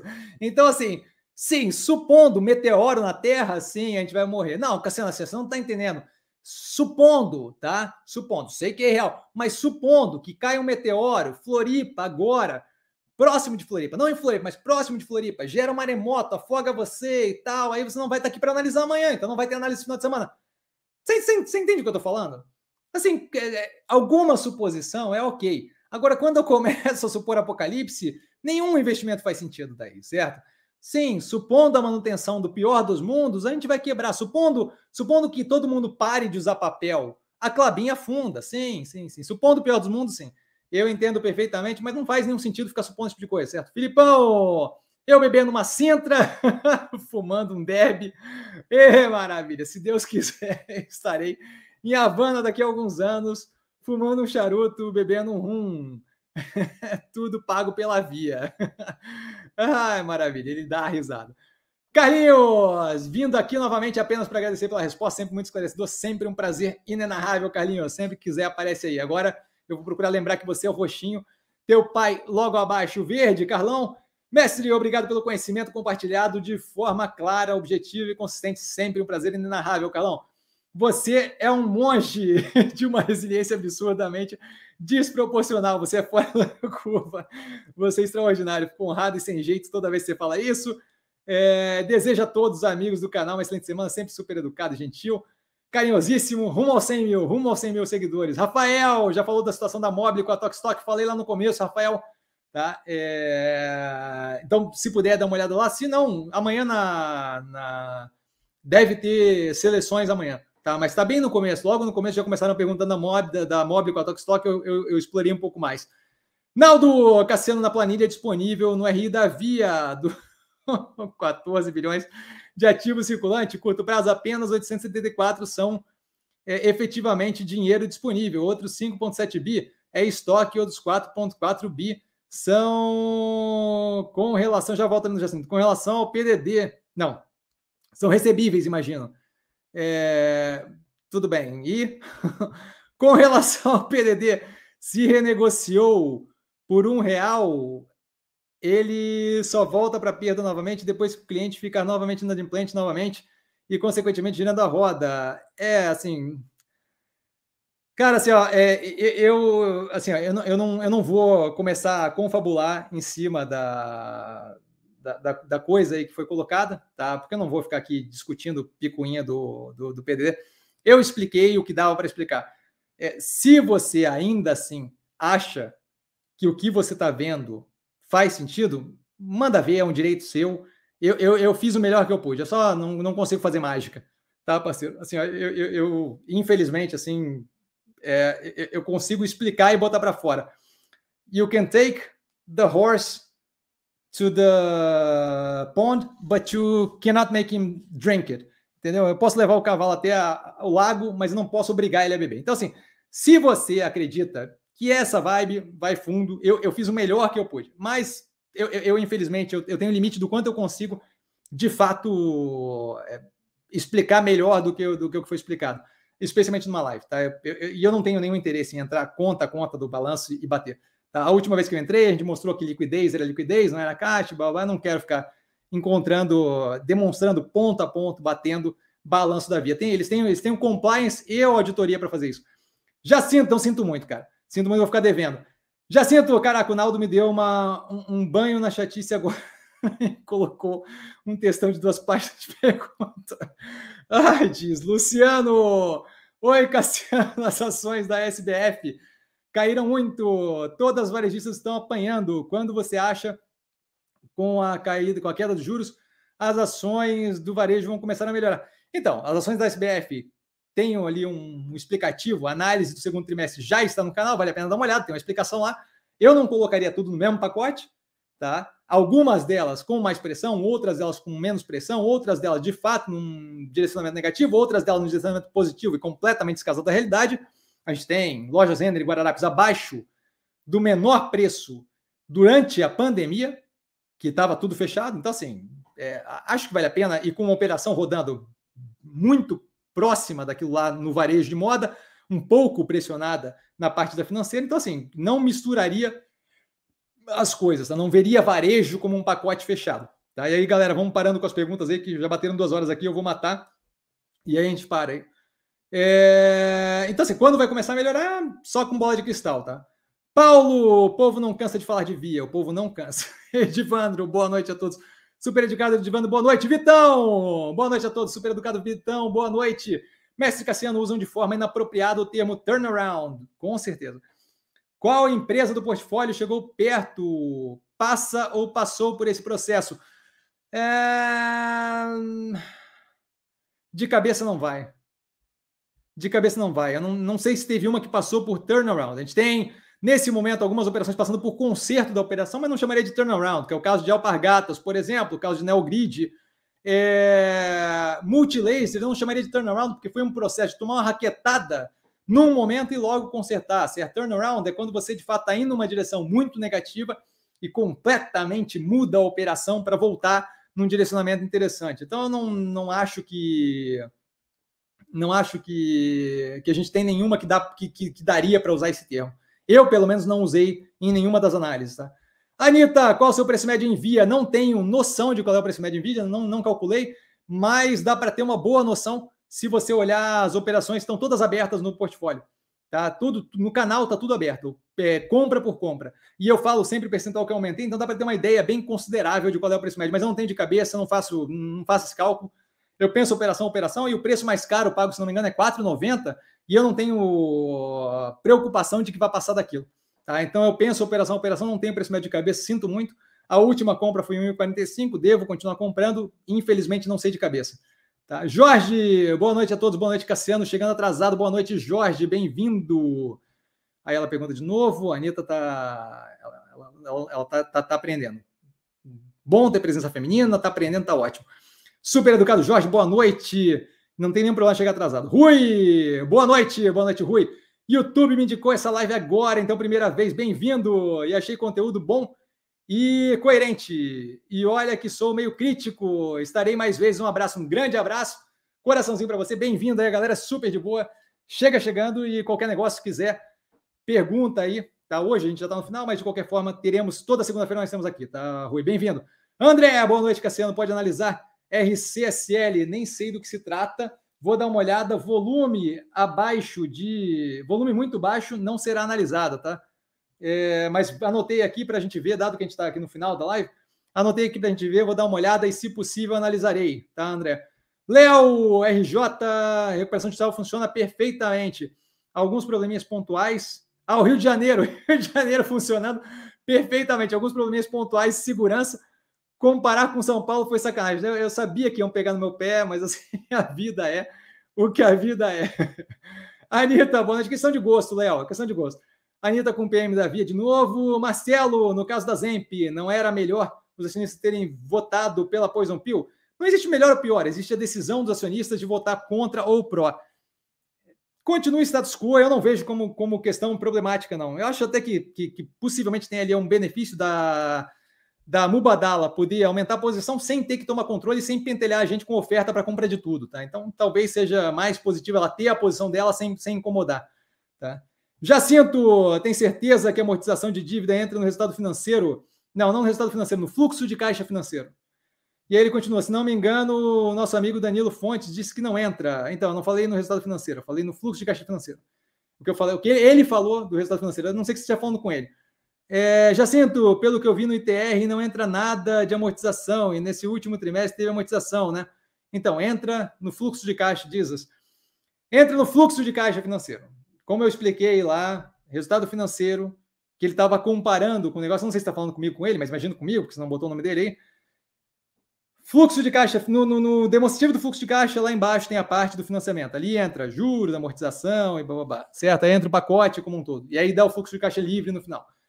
Já sinto, acho que a amortização sai do balanço de fininho. Estou viajando. É, contabilidade não tem nada que sai do balanço de fininho. Já que tem notícias. Jacinto, entendi que ele cita o fluxo de caixa por categoria, resultado financeiro do fluxo de caixa, não na DRE. Aê, garoto! Viva! Tem que contratar um contador para ficar nessa live explicando essas coisas. Muito obrigado, Alexandre. Alexandre veio e já está sendo ultra útil já nesse negócio. Já volto no Érico ali, no queridão. Alexandre, na DRE, você vê o custo da dívida no fluxo de caixa no fluxo temos o desembolso desse custo, bem como o pagamento principal da dívida, que reduz o endividamento. Viva! Alguém que sabe contabilidade. Aê! Desculpa, mas a empolgação é grande. O coração bate mais forte por você, Alexandre. Alexandre, ó, coraçãozinho. Beijo, meu querido. Érico, queridão, mais uma ótima live. Como sempre, mestre, agradeço por compartilhar seu tempo e conhecimento mais uma vez para conosco. Uma ótima noite e semana para ti e para toda a sua família, para toda a família, investir com sim, um beijo enorme. Fico sempre super honrado. A Anitta, meu PM está em via. Boa noite para você também, queridão. Meu PM em via está em 3,20. Estou lascado. Não acho que está lascado, não acho que é um problema, não acho que é uma questão.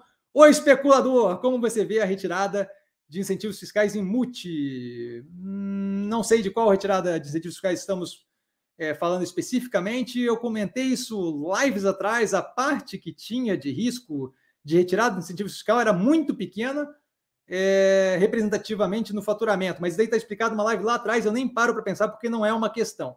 tá?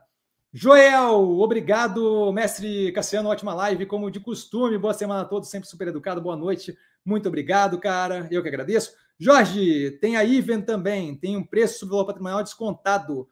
É, preço do valor patrimonial não é uma medida que eu usaria, tá? Especialmente para esse tipo de operação. E ele continua: meu preço médio em via também está acima de R$ reais, Anitta. A galera já conversando. Naldo, muito boa live. 231 de via. Maravilha. Anitta, qual o PM de vocês envia? Aí perguntando, o meu é nananã, a galera falando. É... O Filipão, descobrimos quem é o Naldo, é o Bassi despassado, tenho certeza. Ai, o Roberto pedindo, por favor, para não perguntarem sobre Via na próxima live.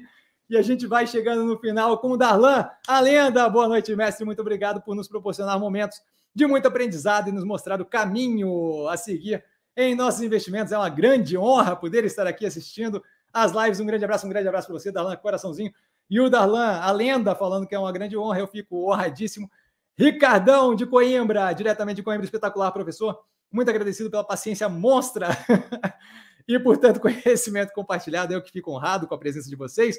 Anitta, minha última pergunta. Fala o que acha do desfile. Eita, já começou a questão política ali, dos melancias dia 7 de setembro. Eu não, não, infelizmente, eu trabalho tanto, mais tanto, mais tanto, que eu não tenho tempo para perder com um desfile de 7 de setembro. O que é feriado para vocês, 7 de setembro, para mim é um dia qualquer, como se fosse uma. tem um pouco menos de podcast, um pouco menos de notícia, mas é jogo que segue, não tem qualquer pausa aqui, então eu nem. Eu nem, nem, nem lembro de feriado até a hora que acontece. Cláudio, show de bola. Tô só aumentando posição em via parcimônia, mas direcionamento meu é esse também. Darlan fez isso no chat GPT. Darlan fez isso no chat GPT? Não, pera aí, desrespeitar o Darlan aqui não. O Darlan é a lenda. O Darlan faz isso desde muito tempo atrás. A Zef, chegando na live agora, falaram muito de Via, falamos de Via, falamos da, da Mobile comprando a Tokstok, por aí vai. Já sinto, mas o que o cara estava falando lá era de resultado financeiro na DRE. É, mas ele falou junto do fluxo de caixa. Vai, vai. Deus do céu, cara. A necessidade de, de encrencar é incrível. Mas hater também é fã. Vamos embora. Hater também é fã. É... Ele fala lá fluxo de caixa, mas tudo bem. Dá uma olhada depois no canal aí que tá aí. Esqueci, Filipão, esqueci da minha despedida no chat GPT. Abraço, meu querido. Manda um grande abraço. Não manda mais despedida no chat GPT, que não é sacanagem. Eu tava todo emotivo já e na, no final vem aquela palhaçada. Boa recuperação de mente depois de ter que dar aula. Não, sempre um prazer aqui. Magistério no Brasil e é osso mesmo, e risadas. Tripa seca, via seria ação para colocar somente dinheiro de pinga. Discordamos nisso, mas é um direito que eu respeito e inequivocamente respeito o seu de pensar isso é, sem nenhum problema. Aqui a gente está entrando mais forte do que o dinheiro de pinga. Paulão, boa noite, Cassiano, a todos. Parabéns pelos 1.600, 16 mil seguidores. 1.600 não, Paulão, não começa a me avacalhar, caramba. Aí já sinto negando o óbvio, negando claramente o óbvio, mas não tem problema, Jacinto. Ó, hater mora no meu coração. Meu amigo, assim, ó, vou falar para você o que eu falei para o cara do, do, do Instagram ali. Meus seguidores que me perdoem, tá? Amo meus seguidores, meus seguidores, mas assim, ó, não tem nada que gere mais engajamento do que vocês. Vocês, vocês, vocês funcionam, hater funciona melhor que bot e trabalha de graça. É impressionante. Paulo, obrigado pela opinião sobre a relação via BR Partners com a B3. Excelente live, boa semana a todos. Super educado, boa semana. E eu que agradeço. Jacinto, só não entendo de contabilidade, não precisa debochar. Eu não estou debochando, estou falando sério. Hater é uma delícia. Hater, hater é fã, hater é fã e é fã assíduo ainda.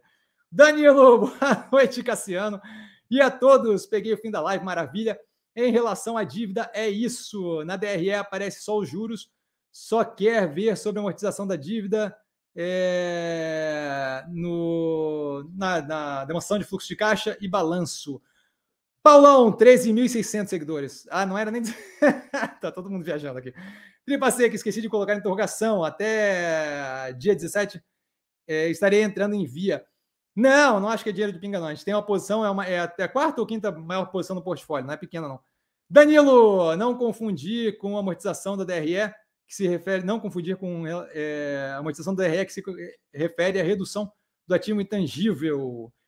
Já sinto você quer gente concordando com tudo, sem dúvida, ué. Não, não, não, mas tem uma diferença entre discordar e a diferença entre fazer um movimento específico no contra. Mas eu volto a reforçar, cara, você mora no meu coração, não tenho o menor problema com isso. É, é, é, rende de um jeito que Seguimores, por mais que eu, que eu diga, rende de um jeito que, que infelizmente Seguimor não rende. Danilo, depreciação é ativo. Tá, aula de contabilidade, Jacinto. Fiquei de cara agora achando que sou hater. Filipão, pinga, eu tô com 50k para socar em via. Jacinto, entendi mais nada. E, e, é tudo que eu tenho. Galera, por hoje fechamos por aqui, que senão isso daqui vai até, vai virar bate-papo aqui, tá? Eu vou ter que pegar mais espumante. Por hoje fechamos por aqui. Precisando de mim, tô sempre no Instagram, arroba vestir com sim. Só ir lá falar comigo, não trago a pessoa amada, mas estou sempre lá tirando dúvida e vale lembrar que quem aprende a pensar bolsa opera. Pô, hoje foi corrido. Opera com mero detalhe. Um grande beijo a todo mundo. Tá? Inclusive pro Jacinto. tá. E a gente se fala amanhã, tem seleções. Eu tô sempre no Instagram. Tá? Beijão, galera. Eu vou lá que eu vou beber um pouquinho mais, que essa de hoje gastou aqui, lá dentro da alma, tá? Uça! Valeu, beijão.